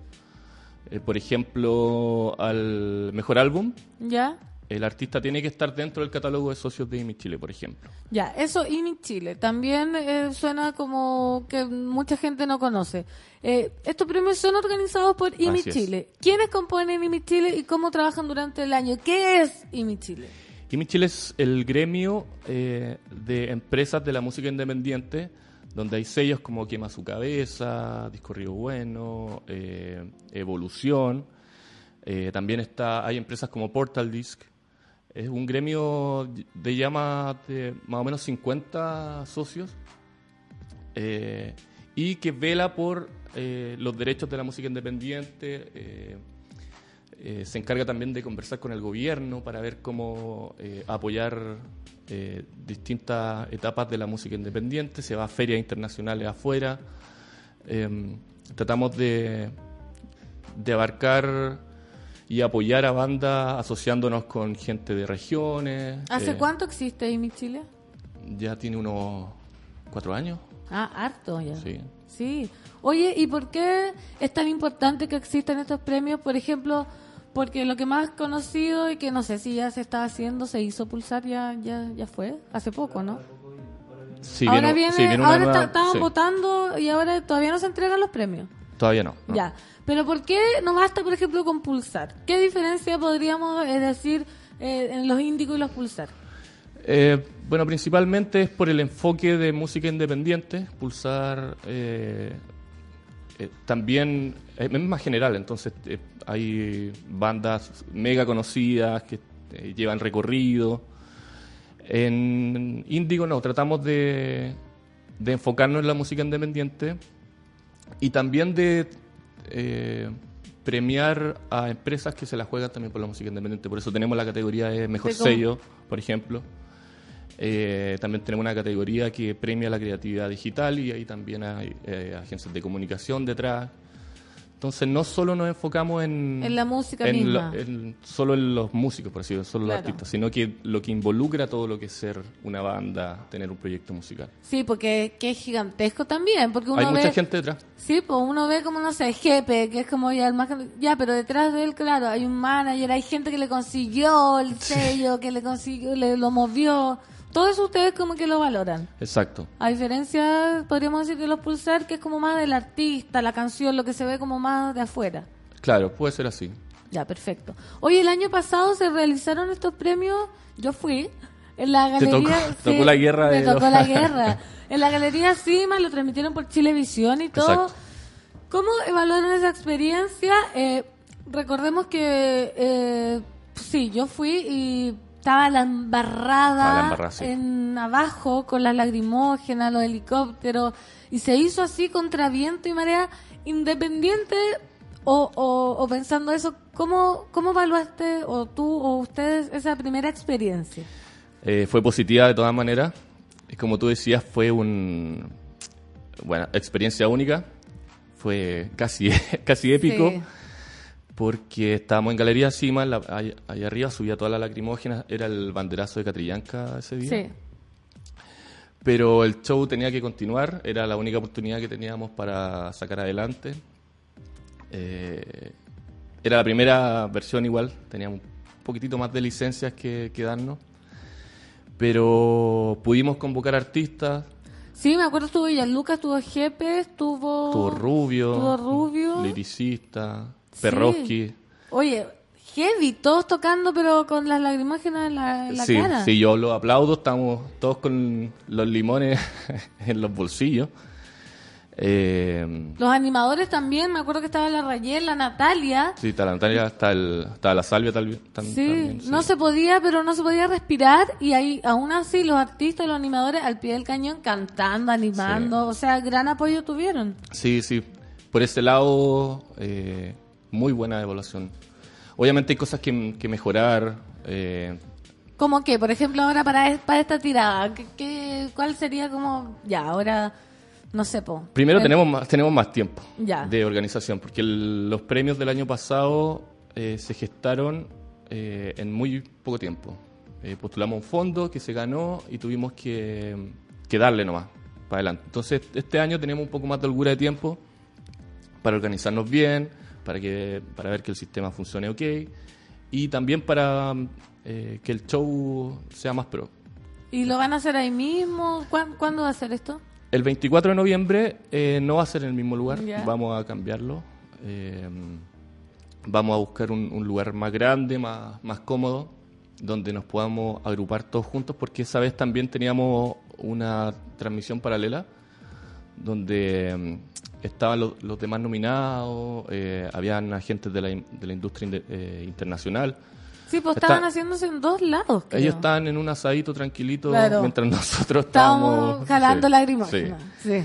Pero ahora la idea es hacer todo junto y hacer después una fiestita ahí para Ah, celebrar. mucha organización. Sí. Sí, por supuesto, sí, segundo año. Segundo año ya estamos más Se viene. Oye, ¿y ¿qué categorías hay y quiénes pueden postular? Como ya hemos hablado como aleatoriamente, así muy por encima, que también son premiadas la industria, pero concretamente, ¿qué categorías hay para la gente que nos está escuchando? Si alguien tiene algo guardado o dice, mira, esto me podría interesar porque jamás voy a, eh, no sé, po, concursar los pulsar. Cuéntanos un poco de las categorías. Dale, te las canto. Eh, tenemos la primera que es álbum independiente del año, ¿Ya? eh, también canción independiente del año, mejor artista independiente, mejor artista revelación, mejor show en vivo. Tenemos una que se llama Premium Merlin al mejor sello discográfico. Merlin es una, eh, es una, una empresa eh, internacional que vela por los derechos de la música independiente. Ya, es la encargada de negociar con Spotify y con la grande empresa eh, en nombre de, de gremios de música independiente del mundo. Eh, mejor arte y diseño también estamos ya, premiando. qué bacán, ya. Premio Altafonte a la creatividad digital. Altafonte es una empresa, una agregadora digital de ¿Cómo música. es la creatividad digital? Eh, Perdón que pregunte. Qué bueno que preguntes, qué que preguntes. Eh, premia a la originalidad eh, de promoción, en, por ejemplo, en redes sociales, Ah. cómo la banda eh, se toma en serio la promoción de su proyecto. Perfecto. Y qué importante, porque ayer escuchaba en, en otra radio amiga que un artista decía como me cuesta mucho esto de las redes sociales, como que tengo un concierto, tengo que lanzar un disco y no quiero subir nada, no puedo subir nada, me cuesta y la gente me dice, oye, pero si, te- si querías hacerte conocido, eh, lo de hoy día son las redes sociales. Así es. O sea, tenés que, te guste o no, tenés que esforzarte por, por ser creativo y que la gente pesque el producto que estáis mostrando. Sí, de repente no- y nos damos cuenta, por ejemplo, de, de bandas jóvenes que la rompen, que hacen, no sé, tienen su forma de postear, de grabarse, que también eh, los destaca. Entonces queremos también ver ese lado un poco eh, desconocido en, en- en el ambiente en la musical. que también es importante, po. o Sí, sea, sí. es muy importante sobre todo Sí. ahora. En esos detalles como que estamos tratando de enfocarnos en los premios, como eh, ser un poquito más específico en- como separándonos de los otros premios más grandes. ¿Qué más? Aparte de Tenemos que- mejor productor o productora musical, Ya, sí, perfecto. un clásico. Un clásico. Esta la añadimos este año porque teníamos ocho categorías. ¿Y ahora de- tienen? Ahora tenemos 10. La 20. idea, Ah. la idea es que ir creciendo de a poquito, a poquito, porque cada, cada, eh, cada categoría que vamos agregando también involucra un, un trabajo por detrás. ¿Cuál Y- agregaron? Mejor productor musical. Y la última es Premios Sonidos de Chile a la internacionalización. ¿Y, Y, esta última, eh, Sonidos de Chile, es una empresa eh, que es encargada de internacionalizar la música, proyecto. O sea, es una empresa que una banda puede acercarse y esta empresa tiene eh, contactos en distintas partes del mundo y te ayuda en promoción, te ayuda en contactos, te ayuda en, en buscar shows. Eh, Ay, qué, qué interesante. es una, claro, es una empresa que está formada por eh, Quema su cabeza, por Evolución y Disco Río Bueno, Ya. que son sellos independientes ya eh, legendarios. Sí, ya, ya están afirmados, digamos. Y ese premio busca premiar sobre todo la gestión de los que están detrás eh, de las bandas y que sacan buenas giras afuera, eh, van a- eh, consiguen tocar en una feria internacional, por ejemplo, en un festival. Entonces premiamos el plan de cómo se hizo eso. Entonces invitamos ahí a los managers, a, la- a los productores, a los que están detrás, que, que postulen si es que les salió una buena gira o, o el Sí, es que no es menor. Claro, fueron a tocar un programa eh, importante afuera. Internacional, que se muestre. Sí. Mira, acá en el Twitter nos dice Laura Daroch, quiero mucho postular con uno de mis proyectos y nos manda nos manda su canción en Spotify, entonces expliquémosle a ella y a muchos más cómo se puede postular.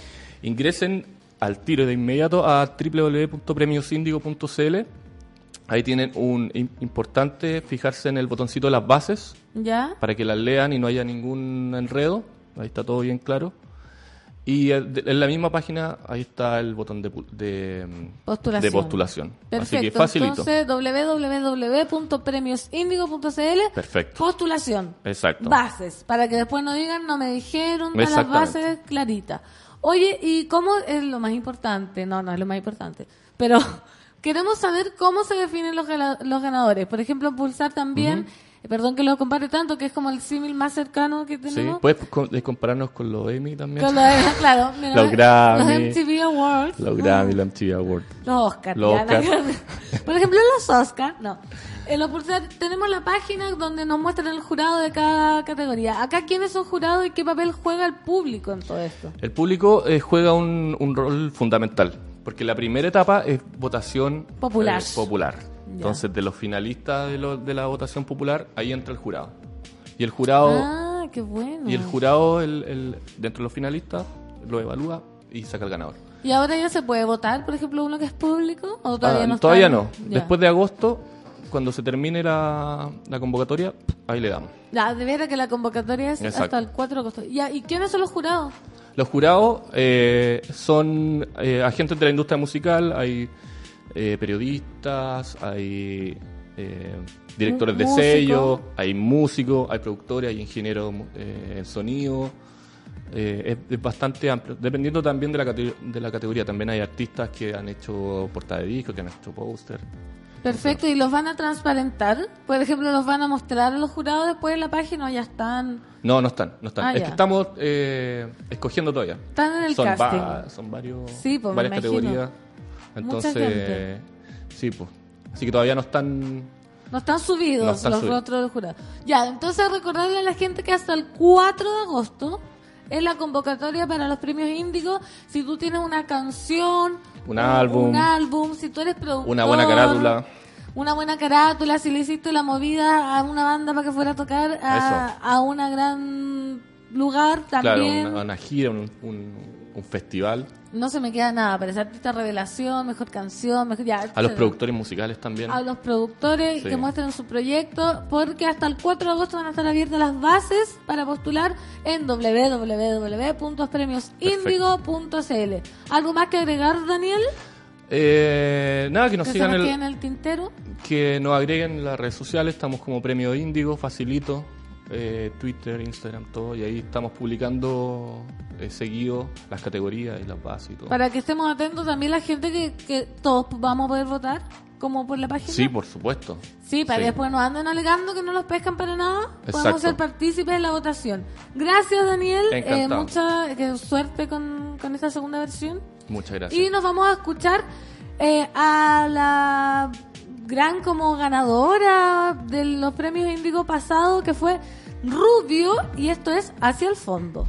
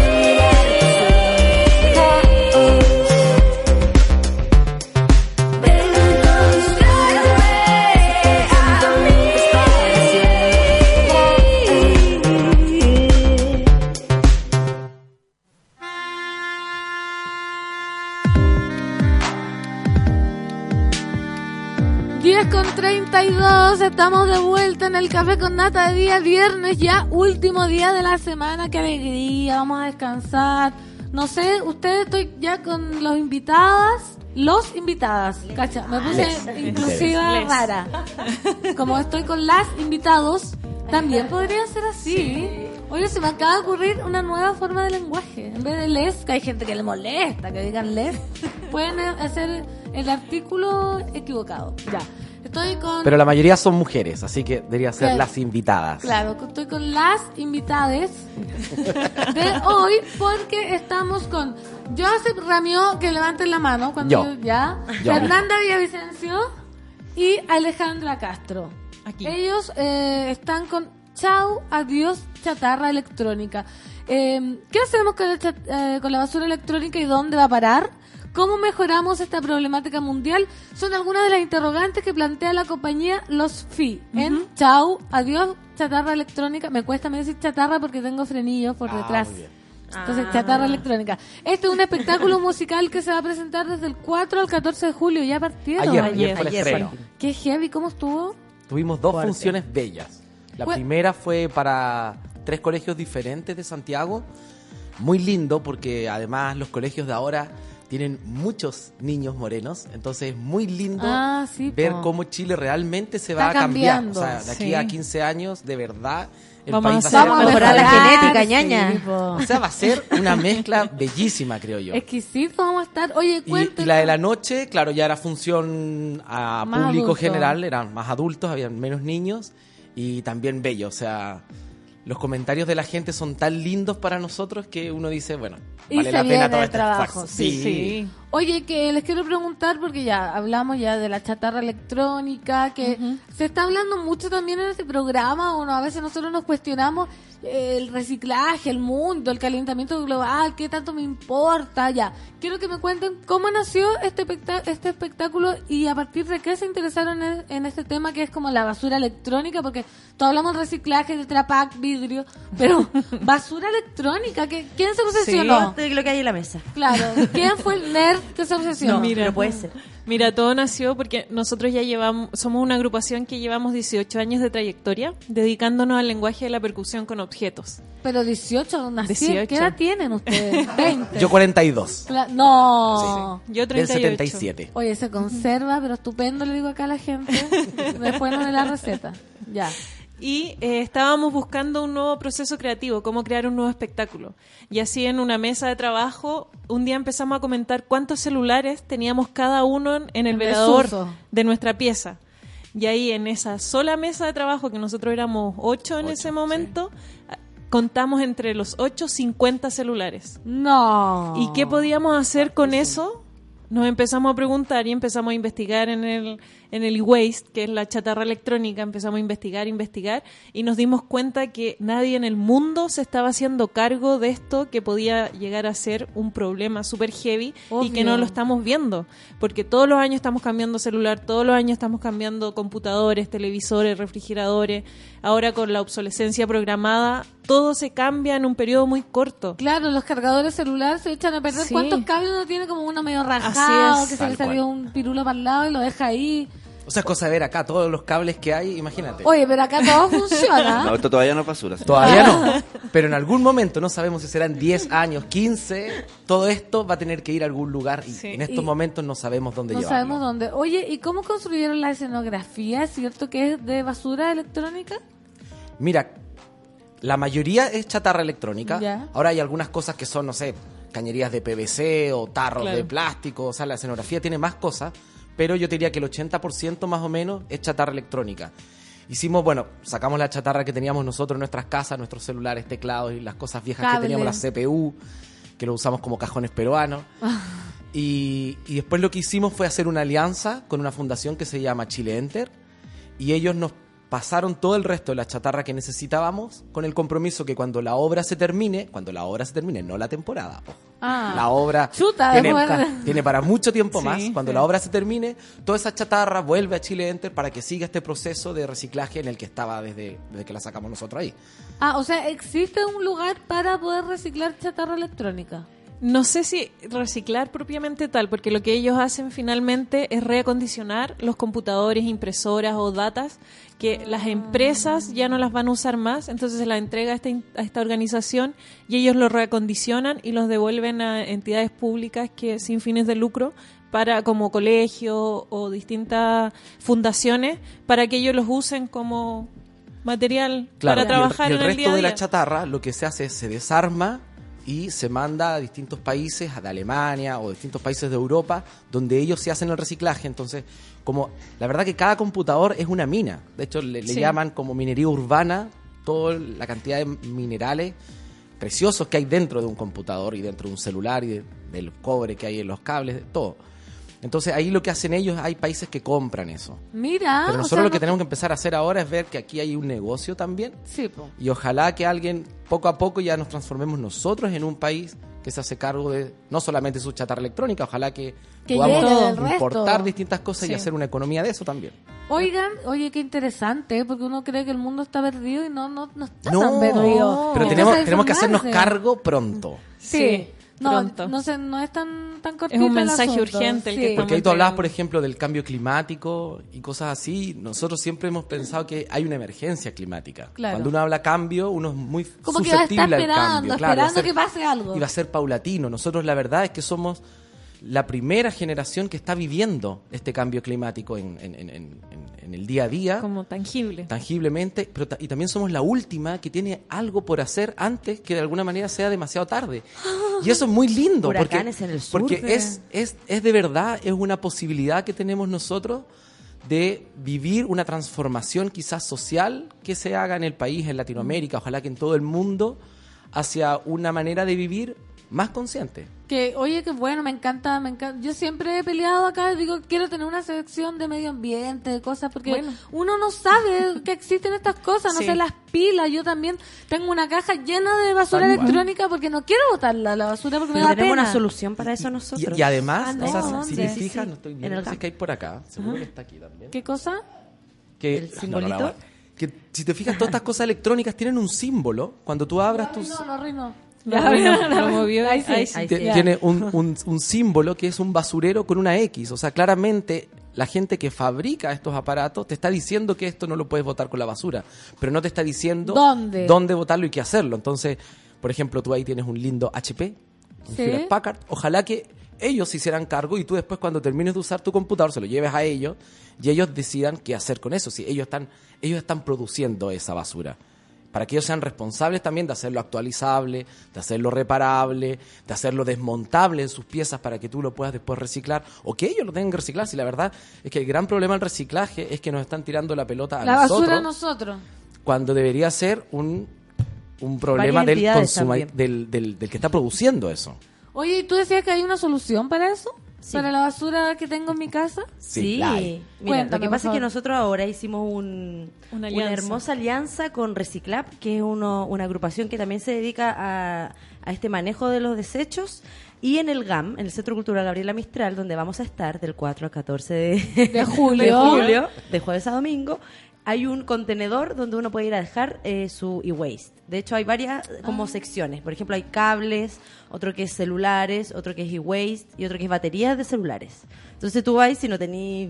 sí, no, yo que no ¿Pilas? creo que alguien va... ¿Pilas también estamos Oh. recibiendo. Nosotros estamos recibiendo, Nosotros estamos la verdad que recibiendo es- eso nos hace cargo reciclar, pero nosotros vamos a, a gestionarlas por nuestro lado, porque creemos que también hay una problemática ahí. Ahora, nos ponen un montón de problemas para gestionarlo, y yo digo, ¿cómo no ponen problemas para venderlo? Claro. Porque claro. si, si, si de alguna manera yo puedo vender una pila y, Hazte y na- cargo y nadie después, pone po. ningún problema, entonces ¿por qué después tengo que tener tantos problemas yo para poder acumular Botarla. esas pilas? ¿Por qué? Porque son peligrosas. Entonces, Obvio. Creo que ahí hay un tirón de orejas que y por eso nosotros realmente creemos que se puede cambiar, que Sí, vamos a cambiar. oye, entonces, a la gente que quiera ir a dejar su basura electrónica en el GAP, Sí. Sí, en ¿Tienen el GAM, en la Plaza Central. Y aprovecha de ver la obra, por supuesto. Obvio, por ¿Sí o no? supuesto. Sí, pues mira, para quienes no conocen a los FI, porque ya, ustedes son una compañía Sí. de teatro. Perdón que me fui por el tema, Sí. de- pero es que era muy importante. Es que para Sí. nosotros es lo más importante. Sí, qué bueno, qué bueno. Hay varias cosas. Ustedes hacen música, teatro, percusiones, humor, etcétera. Todo. Cuenten un poco cuánta gente compone la compañía, todos son secos en percusiones, eh, porque qué difícil hacer todo eso juntos. ¿Cómo, cómo nacen Pero los free? real. ¿Quiénes son? Cuéntenos. Todos son actores, bailarines. Mira, todos somos, o sea, la mayoría somos actores de profesión. El equipo base somos nueve personas, pero en este, por ejemplo, en este montaje somos doce y muchos más. Ya, Entonces, eh, el elenco está, co- somos actores dedicados a la música, somos actores de profesión y, y músicos de corazón, decimos siempre. Y, y como venimos del teatro a implementar un lenguaje eh, musical y, y fuimos autodidactas en el tema, o sea, lo conocimos el lenguaje y nosotros mismos fuimos creando la forma de abordarlo, hizo que formáramos un como espectáculos integrales, en el cual mezclamos todo lo que tú ahí mencionaste, que es la danza, el humor, eh, la percusión, el teatro, la puesta en escena, luces, sonido, todo humo. Entonces somos una Basura electrónica. Claro. Todo. Entonces no nos definimos como una compañía de teatro, sino que más bien una compañía de espectáculos. Ay, que, que heavy. Y, Sí. y lleva mucho, ¿cuántos? 18 años. 18 años. 18 años hemos recorrido nueve países, ahora venimos llegando a Colombia, tenemos una gira a México, a Perú, estamos viendo Tenerife también en España, estamos a punto de Ah, llegar para allá también, imagínate. nuestra primera saltada del charco con nuestro espectáculo. Pues va para allá, fantástico. Hemos estado en las Islas Galápagos, dos veces en Rapa Nui, entonces la verdad... Rapa Nui. Sí. Ya. Verano que- estuvimos ahí, estuvo bonito. Es que sabes que la, la, la problemática de la basura en una isla es mucho más evidente que en una ciudad. po. Sí, Sí. po. ¿Por qué? Porque nosotros de alguna manera ya sabemos que nuestra basura se va a tiltil. Pero de alguna manera todos no, no- nos lavamos las manos y dice, ah, ya, pero está ya. Pocas veces alguien de Santiago tiene que ir a Tiltil. Nosotros hicimos la obra en Tiltil también, por eso lo sabemos. Por su- Pocas veces imaginé. uno va a Tiltil y se encuentra con el... Pero cuando vives en una isla, el- el- la basura, eh, por ejemplo, está camino a Anaquena. Entonces, tú vas a Anaquena y Orito está ahí, a mano de derecha. Entonces, ¿Qué es Orito? Orito en estos momentos es el centro de reciclaje que hay en Ya. Rapa Nui. Eh, antiguamente era un centro de basura, ahora se está rellenando esos para construir y se está transformando en un centro de reciclaje y se está trasladando el relleno sanitario a otro lado, que va a ser menos visible. Sí, po. Pero la idea de la isla es que ellos están tratando de cambiar la mentalidad de todos para entender de que hay que tratar de llevar la menor cantidad de la basura. La mejor basura no es la que se recicla, es la que no se genera. Así es. Cuando dicen re- que el reciclaje, yo siempre lo repito desde la ignorancia porque nunca me acuerdo bien, que el reciclaje no es lo primero. Primero está rechazar, y reducir. Reutilizar. Reutilizar, Reciclar. reciclar. Y compostar. Eso Reflexionar. Hay millones- rechazar, hay millones de R. Ah. Son R muchas con R cigarro. R con R carril, con Los carros de metro ferrocarril. Oye, Con yo frenillo trasero. Sí, imagínate. Así que si necesitan una actriz, tengo, soy chatarra yo misma. Oye, pero sí era impactante lo que decía Ramito, porque an- cuando fuimos a la playa había mucho microplástico y llega mucha soda. basura desde afuera, porque en Rapa Nui como la- el 90% de los hogares está reciclando. Ellos tienen un buen manejo, pero toda la gente que llega de visita, toda la basura que hay desde el océano es impactante como... Es impactante. De hecho, nosotros eh, antes de la obra hicimos unos encuentros circulares.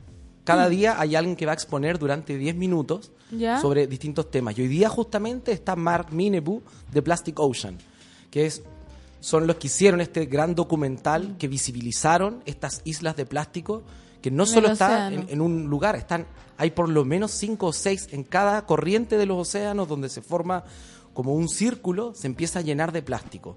Y es un problema que de alguna manera hizo que fue un tirón de orejas para toda la humanidad porque lo hizo tangible. Ya no quedó en un relleno sanitario, no quedó en algo externo, sino que está quedando en la naturaleza, en los peces que nos comemos nosotros, en los salmones, en la sal. O sea, te mueren los estudios de plástico que hay en las sales de Chile. El 90% de las sales de Chile salió con positivo en plástico. O Sí, la otra vez hablábamos acá que alguien, hablamos de lo mismo sin profundizar, porque me encanta tenerlos acá de expertos, porque era como, oye, sí, dicen que, y decían que uno se comía como el equivalente a una tarjeta de crédito, como al mes, Sí, en sí. plástico, como que te estuviera tragando una tarjeta de crédito Sí. en todas las partículas flotantes de la sal, de lo que sea que está lleno de Y de los plástico. productos químicos. Hay un montón de químicos de limpieza, por ejemplo, de belleza, que también tienen microplástico. Entonces, nosotros apostamos porque eh, la obra sea un momento de reflexión, ojalá padres con niños, profesores con niños o amigos, para que uno se haga estas preguntas. ¿De dónde vienen las cosas nuevas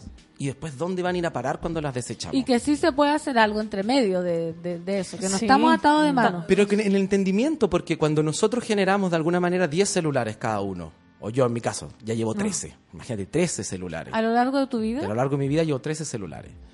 Eh, no lo hago desde una mala leche, sino que es porque uno quiere estar conectado con la tecnología. Sí, el otro ya no, te cor- no, no, no, no- no aguantaba Instagram, el otro no aguantaba Facebook, Se el otro no apagaba. aguantaba, se apagaba, se calentaba. Pero cuando uno ya tiene esta, este conocimiento de, de dónde vienen las cosas nuevas y a dónde van a parar, de alguna manera uno puede ser más consciente y uno va haciendo pequeños pasos. Porque hay una cultura, por ejemplo, que se llama eh, zero waste. O sea, vivir cero basura, Cero que es basura. bacán. Pero no necesitamos un poquito de personas que vivan cero basura. Necesitamos que todo Chile entienda que tiene que cambiar su manera de consumir, que hay que ir con su propia bolsa, que hay que ir con su propio tupper, con su propia cuchara, con su propia taza. Sí, y hay mucha gente, no sé si mucha, pero ya cuando uno ve a uno o dos, dice, por fin, hay un restaurante que abrió hace poco, que no voy a decir el nombre publicidad gratis, pero que es muy bueno, en Plaza Gaña, que dijo, ahora tenemos comida para llevar, pero solo si tú traes tu tupper. ¿Cachai? Sí. Como, y es un restaurante que le va excelente y es como, bueno, nos va tan bien que traigan su tupper y nosotros le hacemos la comida. Como, imagínate la cantidad de estos rap y pedidos ya, no sé qué, que Lleno generan, Plumavit. generan plumavit, aluminio, plástico. El Plumavit No, se demora Digámoslo. Digámoslo. Mil años. mil años en degradarse. Mil años. Mil años. O sea, cualquier cosa que compramos que venía envuelta en Plumavit, o cualquier hamburguesa o tipo de comida que venía en estas cositas blancas de. Plumavit, está Mil viva años. y va a estar viva mil años. O sea, va a estar viva, no sé. eh, Mil años. Pero que no sé, son como 50 generaciones, Sí, pues. porque Sí. si uno va teniendo hijos, no sé, cada 30 años, hasta llegar Ahí a va a mil, estar la Plumavit. son 300 y Y ahí va a tantas estar la pluma. ¿Y lo va. usaste cuánto generaciones. rato? A Ay, estar no, esa que ¿Lo usaste cinco minutos a lo más? ¿O hay veces en que Con lo usas y... ¿sí? Y pudiendo no usarla como con Ya- cosa- no, no es cosa de que de alguna manera la gente dice, ah, que satanizan el plástico. Y no, no tiene nada que ver. El plástico puede ser un muy buen material, pero tiene que ser un material que no puede ser hecho para un solo uso. Sí. Es un material dúctil, que da un montón de propiedades. Están estas impresoras 3D que hay ahora que son fantásticas. O sea, hacen prótesis, puedes hacer lo que quieras con plástico y ese plástico puede ser incluso reciclado. Pero la gracia es que eso dure mucho tiempo y que después eso yo vuelva a la cadena en una economía circular. Por Entonces, algo reutilizable, po. Totalmente. Sí, y volviendo como a tu pregunta, o sea, el reciclaje finalmente no es la solución. Porque un ejemplo, eh, si uno compra una botella y dice, ah, ya, después voy, es plástico PET, lo voy a llevar al punto de reciclaje, pero claro, ahí uno se toma un litro de agua, pero para producir esa botella se ocuparon cuatro o cinco litros de agua. Claro. Entonces, ¿dónde, vas a de- ¿dónde está esa agua con el reciclaje? Entonces, ese no es la solución. ¿Cuál es el negocio? Dice. Claro. No, hay, que- uno tiene que andar. Es- hay, hay, no, hay un grupo que de hecho también va a presentar con nosotros en estas charlas circulares, porque todos los días hay uno diferente, Me encanta. que es vaya consumismo. Y justamente, vaya con su misma botella. Sí, po. Esa- Vaya consumismo de todo. Es, es- Sí. Esa es la gracia. Y, y- y pensar también cuánto necesitamos, qué cosas son las que realmente nos hacen felices y, y ir por eso. O sea, Consumir entender, responsablemente. entender Sí, de si no que es estamos en un ecosistema. Hemos estado, de alguna manera, no hemos vuelto tan individuos que, que no nos damos cuenta Que hay más. el entorno en que estamos. Y estoy hablando de las personas, pero también de, de- de- de la casa, de nuestro planeta. O sea, no puede ser que a, a nadie le dé lo mismo estar botando y botando plástico cuando de repente ves que tu plástico sí llega al mar. O sea, tú ves una botella en el mar y ¿quién te asegura que esa botella no fue tuya? Claro. Nadie. Tú la dejaste en un basurero. Bacán, ¿cachai? Bien. Sí. No, no ensuciaste la ciudad. Pero no tienes idea ¿De quién la recogió, dónde fue a parar ese camión. Yo, por ejemplo, no tengo idea dónde va mi basura de mi casa. La que no recicla. Sí, La pues que no siempre la escondemos. Sí, po. Es Claro, nosotros como, como compañía tenemos lombricitas muy bellas. Hacen nuestro compost. galpón. tenemos comen- ahí, somos los loquitos de la nuestra- basura. Sí, la otra vez Lucho, ya que estamos hablando de eso, nos, expli- nos contaba que una eh, locutora de esta radio, creo que hay como un- que uno hace un compost y hay una empresa que va a retirar ese compost. Sí. y Hay varias. Ven, Sí. expliquen un poco Hay eso. muchos. Tenemos nuestra amiga también, la compostera. Claro. La compostera. Sí. Sí. La, la- bueno, la compostera, ella, sí que es la loca del compost, pero es la loca Sí, de las lombrices. ya. Y ella es de la idea que es muy linda, que tú te tienes que hacer cargo de tu basura. Entonces, tus lombrices, para ti. Tú- claro. Y ella tiene todo lo necesario para implementar tu propia compostera, ya sea en un departamento, en una casa, en un lugar de trabajo, todo para que ahí esté. Y La- ella, la compostera la podemos seguir en las redes Sí, sociales. por compostera.cl. Ya, perfecto. Y, hay otras personas que lo que hacen es, eh, te entregan un tarro donde tú lo llevas y ellos te gestionan esa basura. Entonces Claro. ellos, ellos van una vez a la semana, saca- sacan tu basura orgánica, te devuelven, te dan una bolsita de biobag, que son las bolsas biodegradables. Y finalmente lo que hace él es después, no sé, de 3, 4, 5 meses, te devuelve tu compost, dijéramos. Porque En- claro, claro. las lombrices también se tardan se en, demora, en no es comer. tan rápido. Oye, les voy a leer los Twitter porque la gente está muy interesada. Eso. Y Que nos yo- pregunten si quieren que Sí, mira. Que nos sigan la, las redes. La Jerez Roxana dice, no puedo creer que la sal también tiene plástico, no nos salvamos. Nada, ¿Viste? niña. Paola Paz dice, la prevención del uso de los recursos es lo primero. Tal cual. Así es. Sí. ¿Cómo es eso la prevención del uso de los recursos? Es entender que las materias primas están en la Y naturaleza. son finitas. y son finitas. O sea, no tenemos ni cobre infinito, ni, Ni petróleo infinito. infinito. O sea, el agua... Mira, el otro día justo leía un, un- un- una- un escrito de Barken que es bello. Ojalá si alguien lo conoce, yo lo invito encantado al teatro porque más encima, Sí. una vez cuando hacíamos callejero, él nos dio 10 lucas, cuando estábamos partiendo. Hace 18 años atrás. Y nosotros así como, uy, qué increíble, Cristian Barken valoró nuestro trabajo con 10 mil pesos siendo un teatro callejero. Entonces, por favor, Cristian, te quiero invitar al teatro. Claro, No, y él si hablaba- alguien conoce a Cristian, está Sí. invitado gratis. Y él eh, hablaba en, en- en- en este, en este escrito la semana pasada sobre la lluvia. Y él decía que mientras siga lloviendo, de alguna manera siga habiendo esperanza. Ay. Pero cada vez llueve menos en esta ciudad, la desertificación es que viene a eso- en a- camino. A, eso va, o sea, pero Ah, mientras, miedo. mientras siga lloviendo, quiere decir que la naturaleza de Sigue alguna manera lloviendo. todavía tiene un impulso por seguir regando. Por seguir Si la regando y seguir naturaleza quiere. Por es creando vida. Una sí, la que no. Y nosotros también. Y regar para nosotros, como dice él, también tiene que ver con llorar, o sea, también con sentirse eh, un ser emocional que es capaz de emocionarse, de entenderse dentro de una naturaleza y, y no secarse. No, no, no tenemos que dejar secarnos, al contrario, tenemos que seguir avanzando. Ay, qué lindo. Oye, vamos a tener que invitarlos de nuevo. Mira, Jen Snow dice, preferí invertir un poquito más en un celu que me durara 6, 5 años Sí. que en uno más barato que me dure 2. Lo del Plumavit, papel aluminio, me enferma. Dice, sigue la publicidad de estos lugares con esa propuesta de llevar su propio tupper. Tiene toda la razón. Se llama Restaurante de Calle, que está ubicado en Plaza Gaña. Comida exquisita, los platos, el más caro vale 3.500. Wow. Es de un chef muy bacán que decidió abrir como un restaurante paralelo porque tenía un restaurante muy muy fifi en Vitacura y abrió este y más encima tú vas con tu tupper y te y te da comida restaurante Bacán. de calle en Plaza Eso, Gaña Iremos. Iremos, Vamos para allá, iremos. entonces. Nada con nuestro tupper. Sí. sí con Yo, nuestro no, yo llevo tupper. para todo, para la feria, para el jamón, para el queso.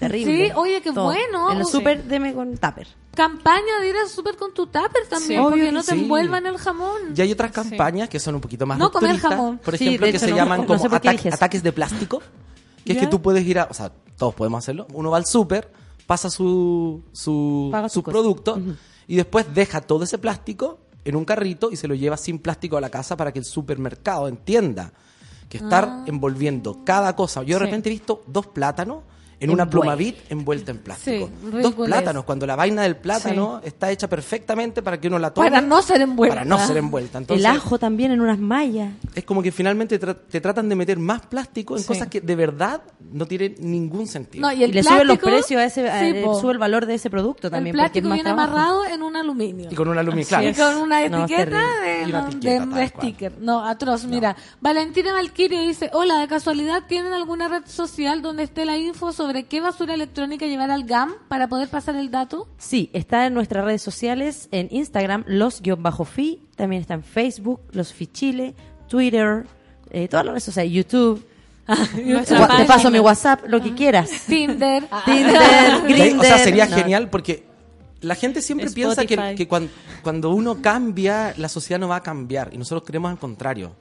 Que si uno va cambiando, uno va a ir a- irradiando de a poco. Por ejemplo, ese punto limpio se puso ayer en GAM. Y se Sí. puso porque estamos nosotros ahí. Imagínate hubiesen más como ustedes. Entonces, la gracia es que si uno hace un pequeño gesto, uno no tiene idea a la cantidad de gente que está irradiando con ese Eso gesto. pasa, que la gente dice, no, es que a nadie le importa el medio ambiente. Sí, Sí, le importa. importa. Lo que pasa es que no hay información, no se, no se masifica, así que Qué bueno que están acá, mira. No, y, y tampoco no están las cosas. Uno dice, ¿qué hacemos primero? ¿Educamos a los niños sobre cómo gestionar sus residuos? ¿O primero instalamos puntos limpios? Porque si instalan los puntos limpios y la gente no lleva las cosas o No, las lleva sucias, O al la final, lleva mal, po. al final termina quebrando el punto limpio porque no termina siendo un negocio, entonces al Claro. final quiebra porque tampoco es, es algo como que el Estado lo, pro- lo, lo provea como... Bueno, nuestros estados proveen poco de la verdad. Sí, poco, Eh, poco y nada. Poco y nada. Es como la autogestión. Entonces, o se hace un buen negocio de eso o, o no O se hará. chao. Mira, ¿cuál es el arroba de la compostera? No la pillé, dice. Lacompostera.cl. Lacompostera.cl, busquen Sí. en Sí. Google si no lo pueden encontrar. Nata Paz, encuentro maravillosa la idea de una sección del medio ambiente en el café con nata. Así que, bueno. Sí. Yo también tengo que- cajas de chatarra, potes de yogur, bombillas, toda la Sí. espera de saber qué hacer con ellos y siempre cuestionándome cómo reducir. Gracias a los FI por hacer conciencia. Y ahí el activismo, excelente. por ejemplo, que va teniendo las personas es súper importante. El año pasado se hizo toda una campaña hacia... ¿vo- ¿Puedo mencionar marcas de...? Sí, sí, Bueno, sí. se hizo una campaña contra Nestlé justamente por los potes de yogurt. Porque te ponen abajo un símbolo como que se pudiera reciclar y después tú lo llevas a un punto limpio y dices, no, sabes que eso no lo reciclamos. No te Entonces la gente empezó a hacer un hashtag para poner dónde dejo mi basura y etiquetaba a Nestlé. Y Nestlé de alguna manera ahora es una alianza con Triciclo para poder gestionar y reciclar los potes, de, potes de yogur. yogur. Pero claro, lan- lanza esta ali- alianza con bombos y platillos y yo el otro día puse dónde podría yo llevar mis potes de yogur y me queda a 4 kilómetros de la casa. Claro. Entonces, sí, se está empezando algo. Por lo menos se le hizo un clic a Nestlé desde... Que asumiera. Que asumiera que ellos estaban haciendo basura que ellos ponen como que podía ser reciclable y no podía ser reciclable y se hicieron cargo de eso. Pero claro, ahora... Poco lejos, pero se Ahora la cargo. idea es que ellos vayan cada vez más abriendo más puntos limpios y haciendo, dándose cuenta que necesitamos que sea humanamente posible ir a reciclar. O sea, no debería quedar ningún punto de reciclaje a más de 10 cuadras de nadie. Oye, perfecto. eh, se nos hizo cortísimo el programa, son las 10.58. Y vayan a vernos al GAM. ¿Dónde? ¿Cómo Sí. comprar las entradas? Mira, las entradas se pueden comprar o en la boletería del GAM o en gam.cl. Y estamos de jueves a domingo, jueves y viernes a las 20.30 y, y sábado y domingo a las 18.30. Horario especial para la familia. Sí, vayan con todo, es un espectáculo, aparte de reflexionar y, y tomar en cuenta este, esta problemática que todos podemos ser parte de la solución y eso es lo importante que queremos plantear, eh, va a ser un momento entretenido, pueden aprender nuestras canciones y cantar con nosotros porque están en Spotify. Así que se las pueden aprender antes o después si les gustaron seguir cantando. Así que ahí todos estamos. invitadísimos. Todos Invitadísimos. Yo creo que todos quedaron on fire con la conversación, así que vamos a tener Son solo que- dos semanas, así que aprovechen ir Sí. esta semana si, si les gusta. Aprovechen de ir a ver la obra, aprovechen de ir a reciclar, aprovechen de conocer y hacer conciencia que el mundo sí se puede cambiar Sí. si uno quiere. Y lo vamos a cambiar es. antes del 2030. Eso. Oigan, esto es Charlie Benavente, la nueva guerra y nos despedimos hasta el lunes. Chao, monada. Chao, Chao. chao. Chao, gracias.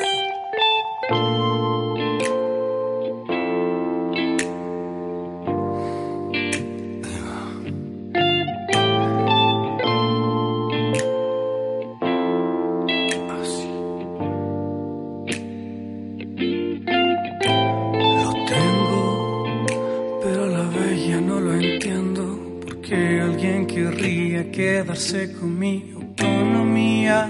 Con más de 30 mil almas virtuales. Quisieron ley con mi cantar en los virales. Respiro, observo y luego pienso. ¿Será que en este mundo no nos queda nadie acuerdo? No creo comprendas la magnitud del daño. Viviendo en tu cueva solo y como un ermitaño.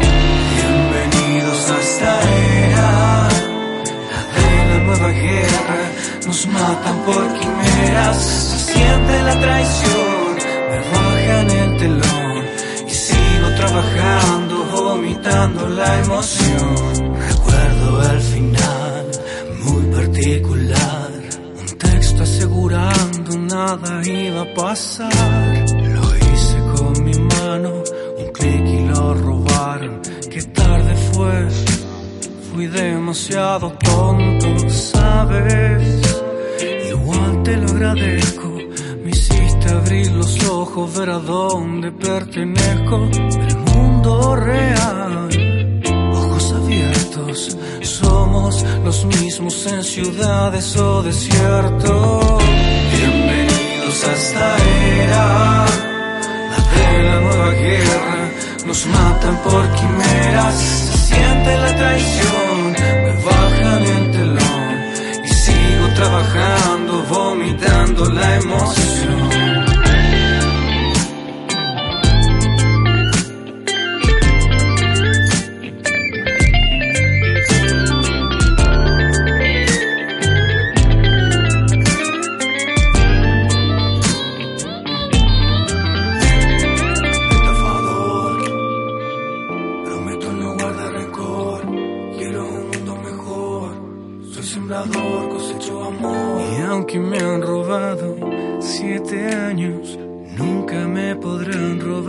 Ni mi legado.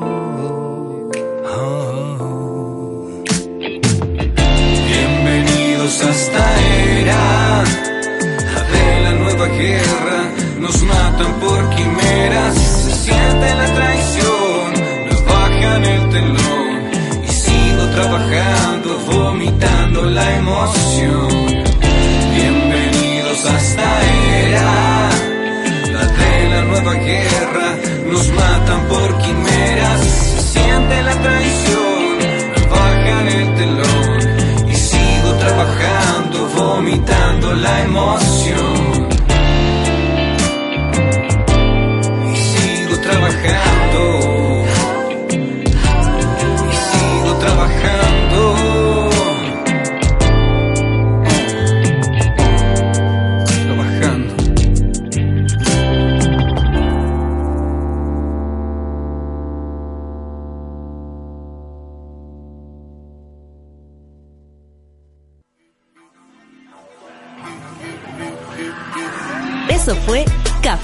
Nata. Gracias por ser parte de esta comunidad y hacer de Mordor un lugar más apacible. Fernanda Toledo te espera de lunes a viernes a partir de las 9 de la mañana en el matinal más pitiado de Chile. Solo en Sube la Radio. Y en otra sintonía.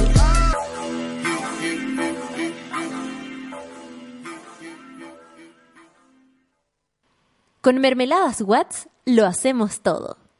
Presentó Café con Nata.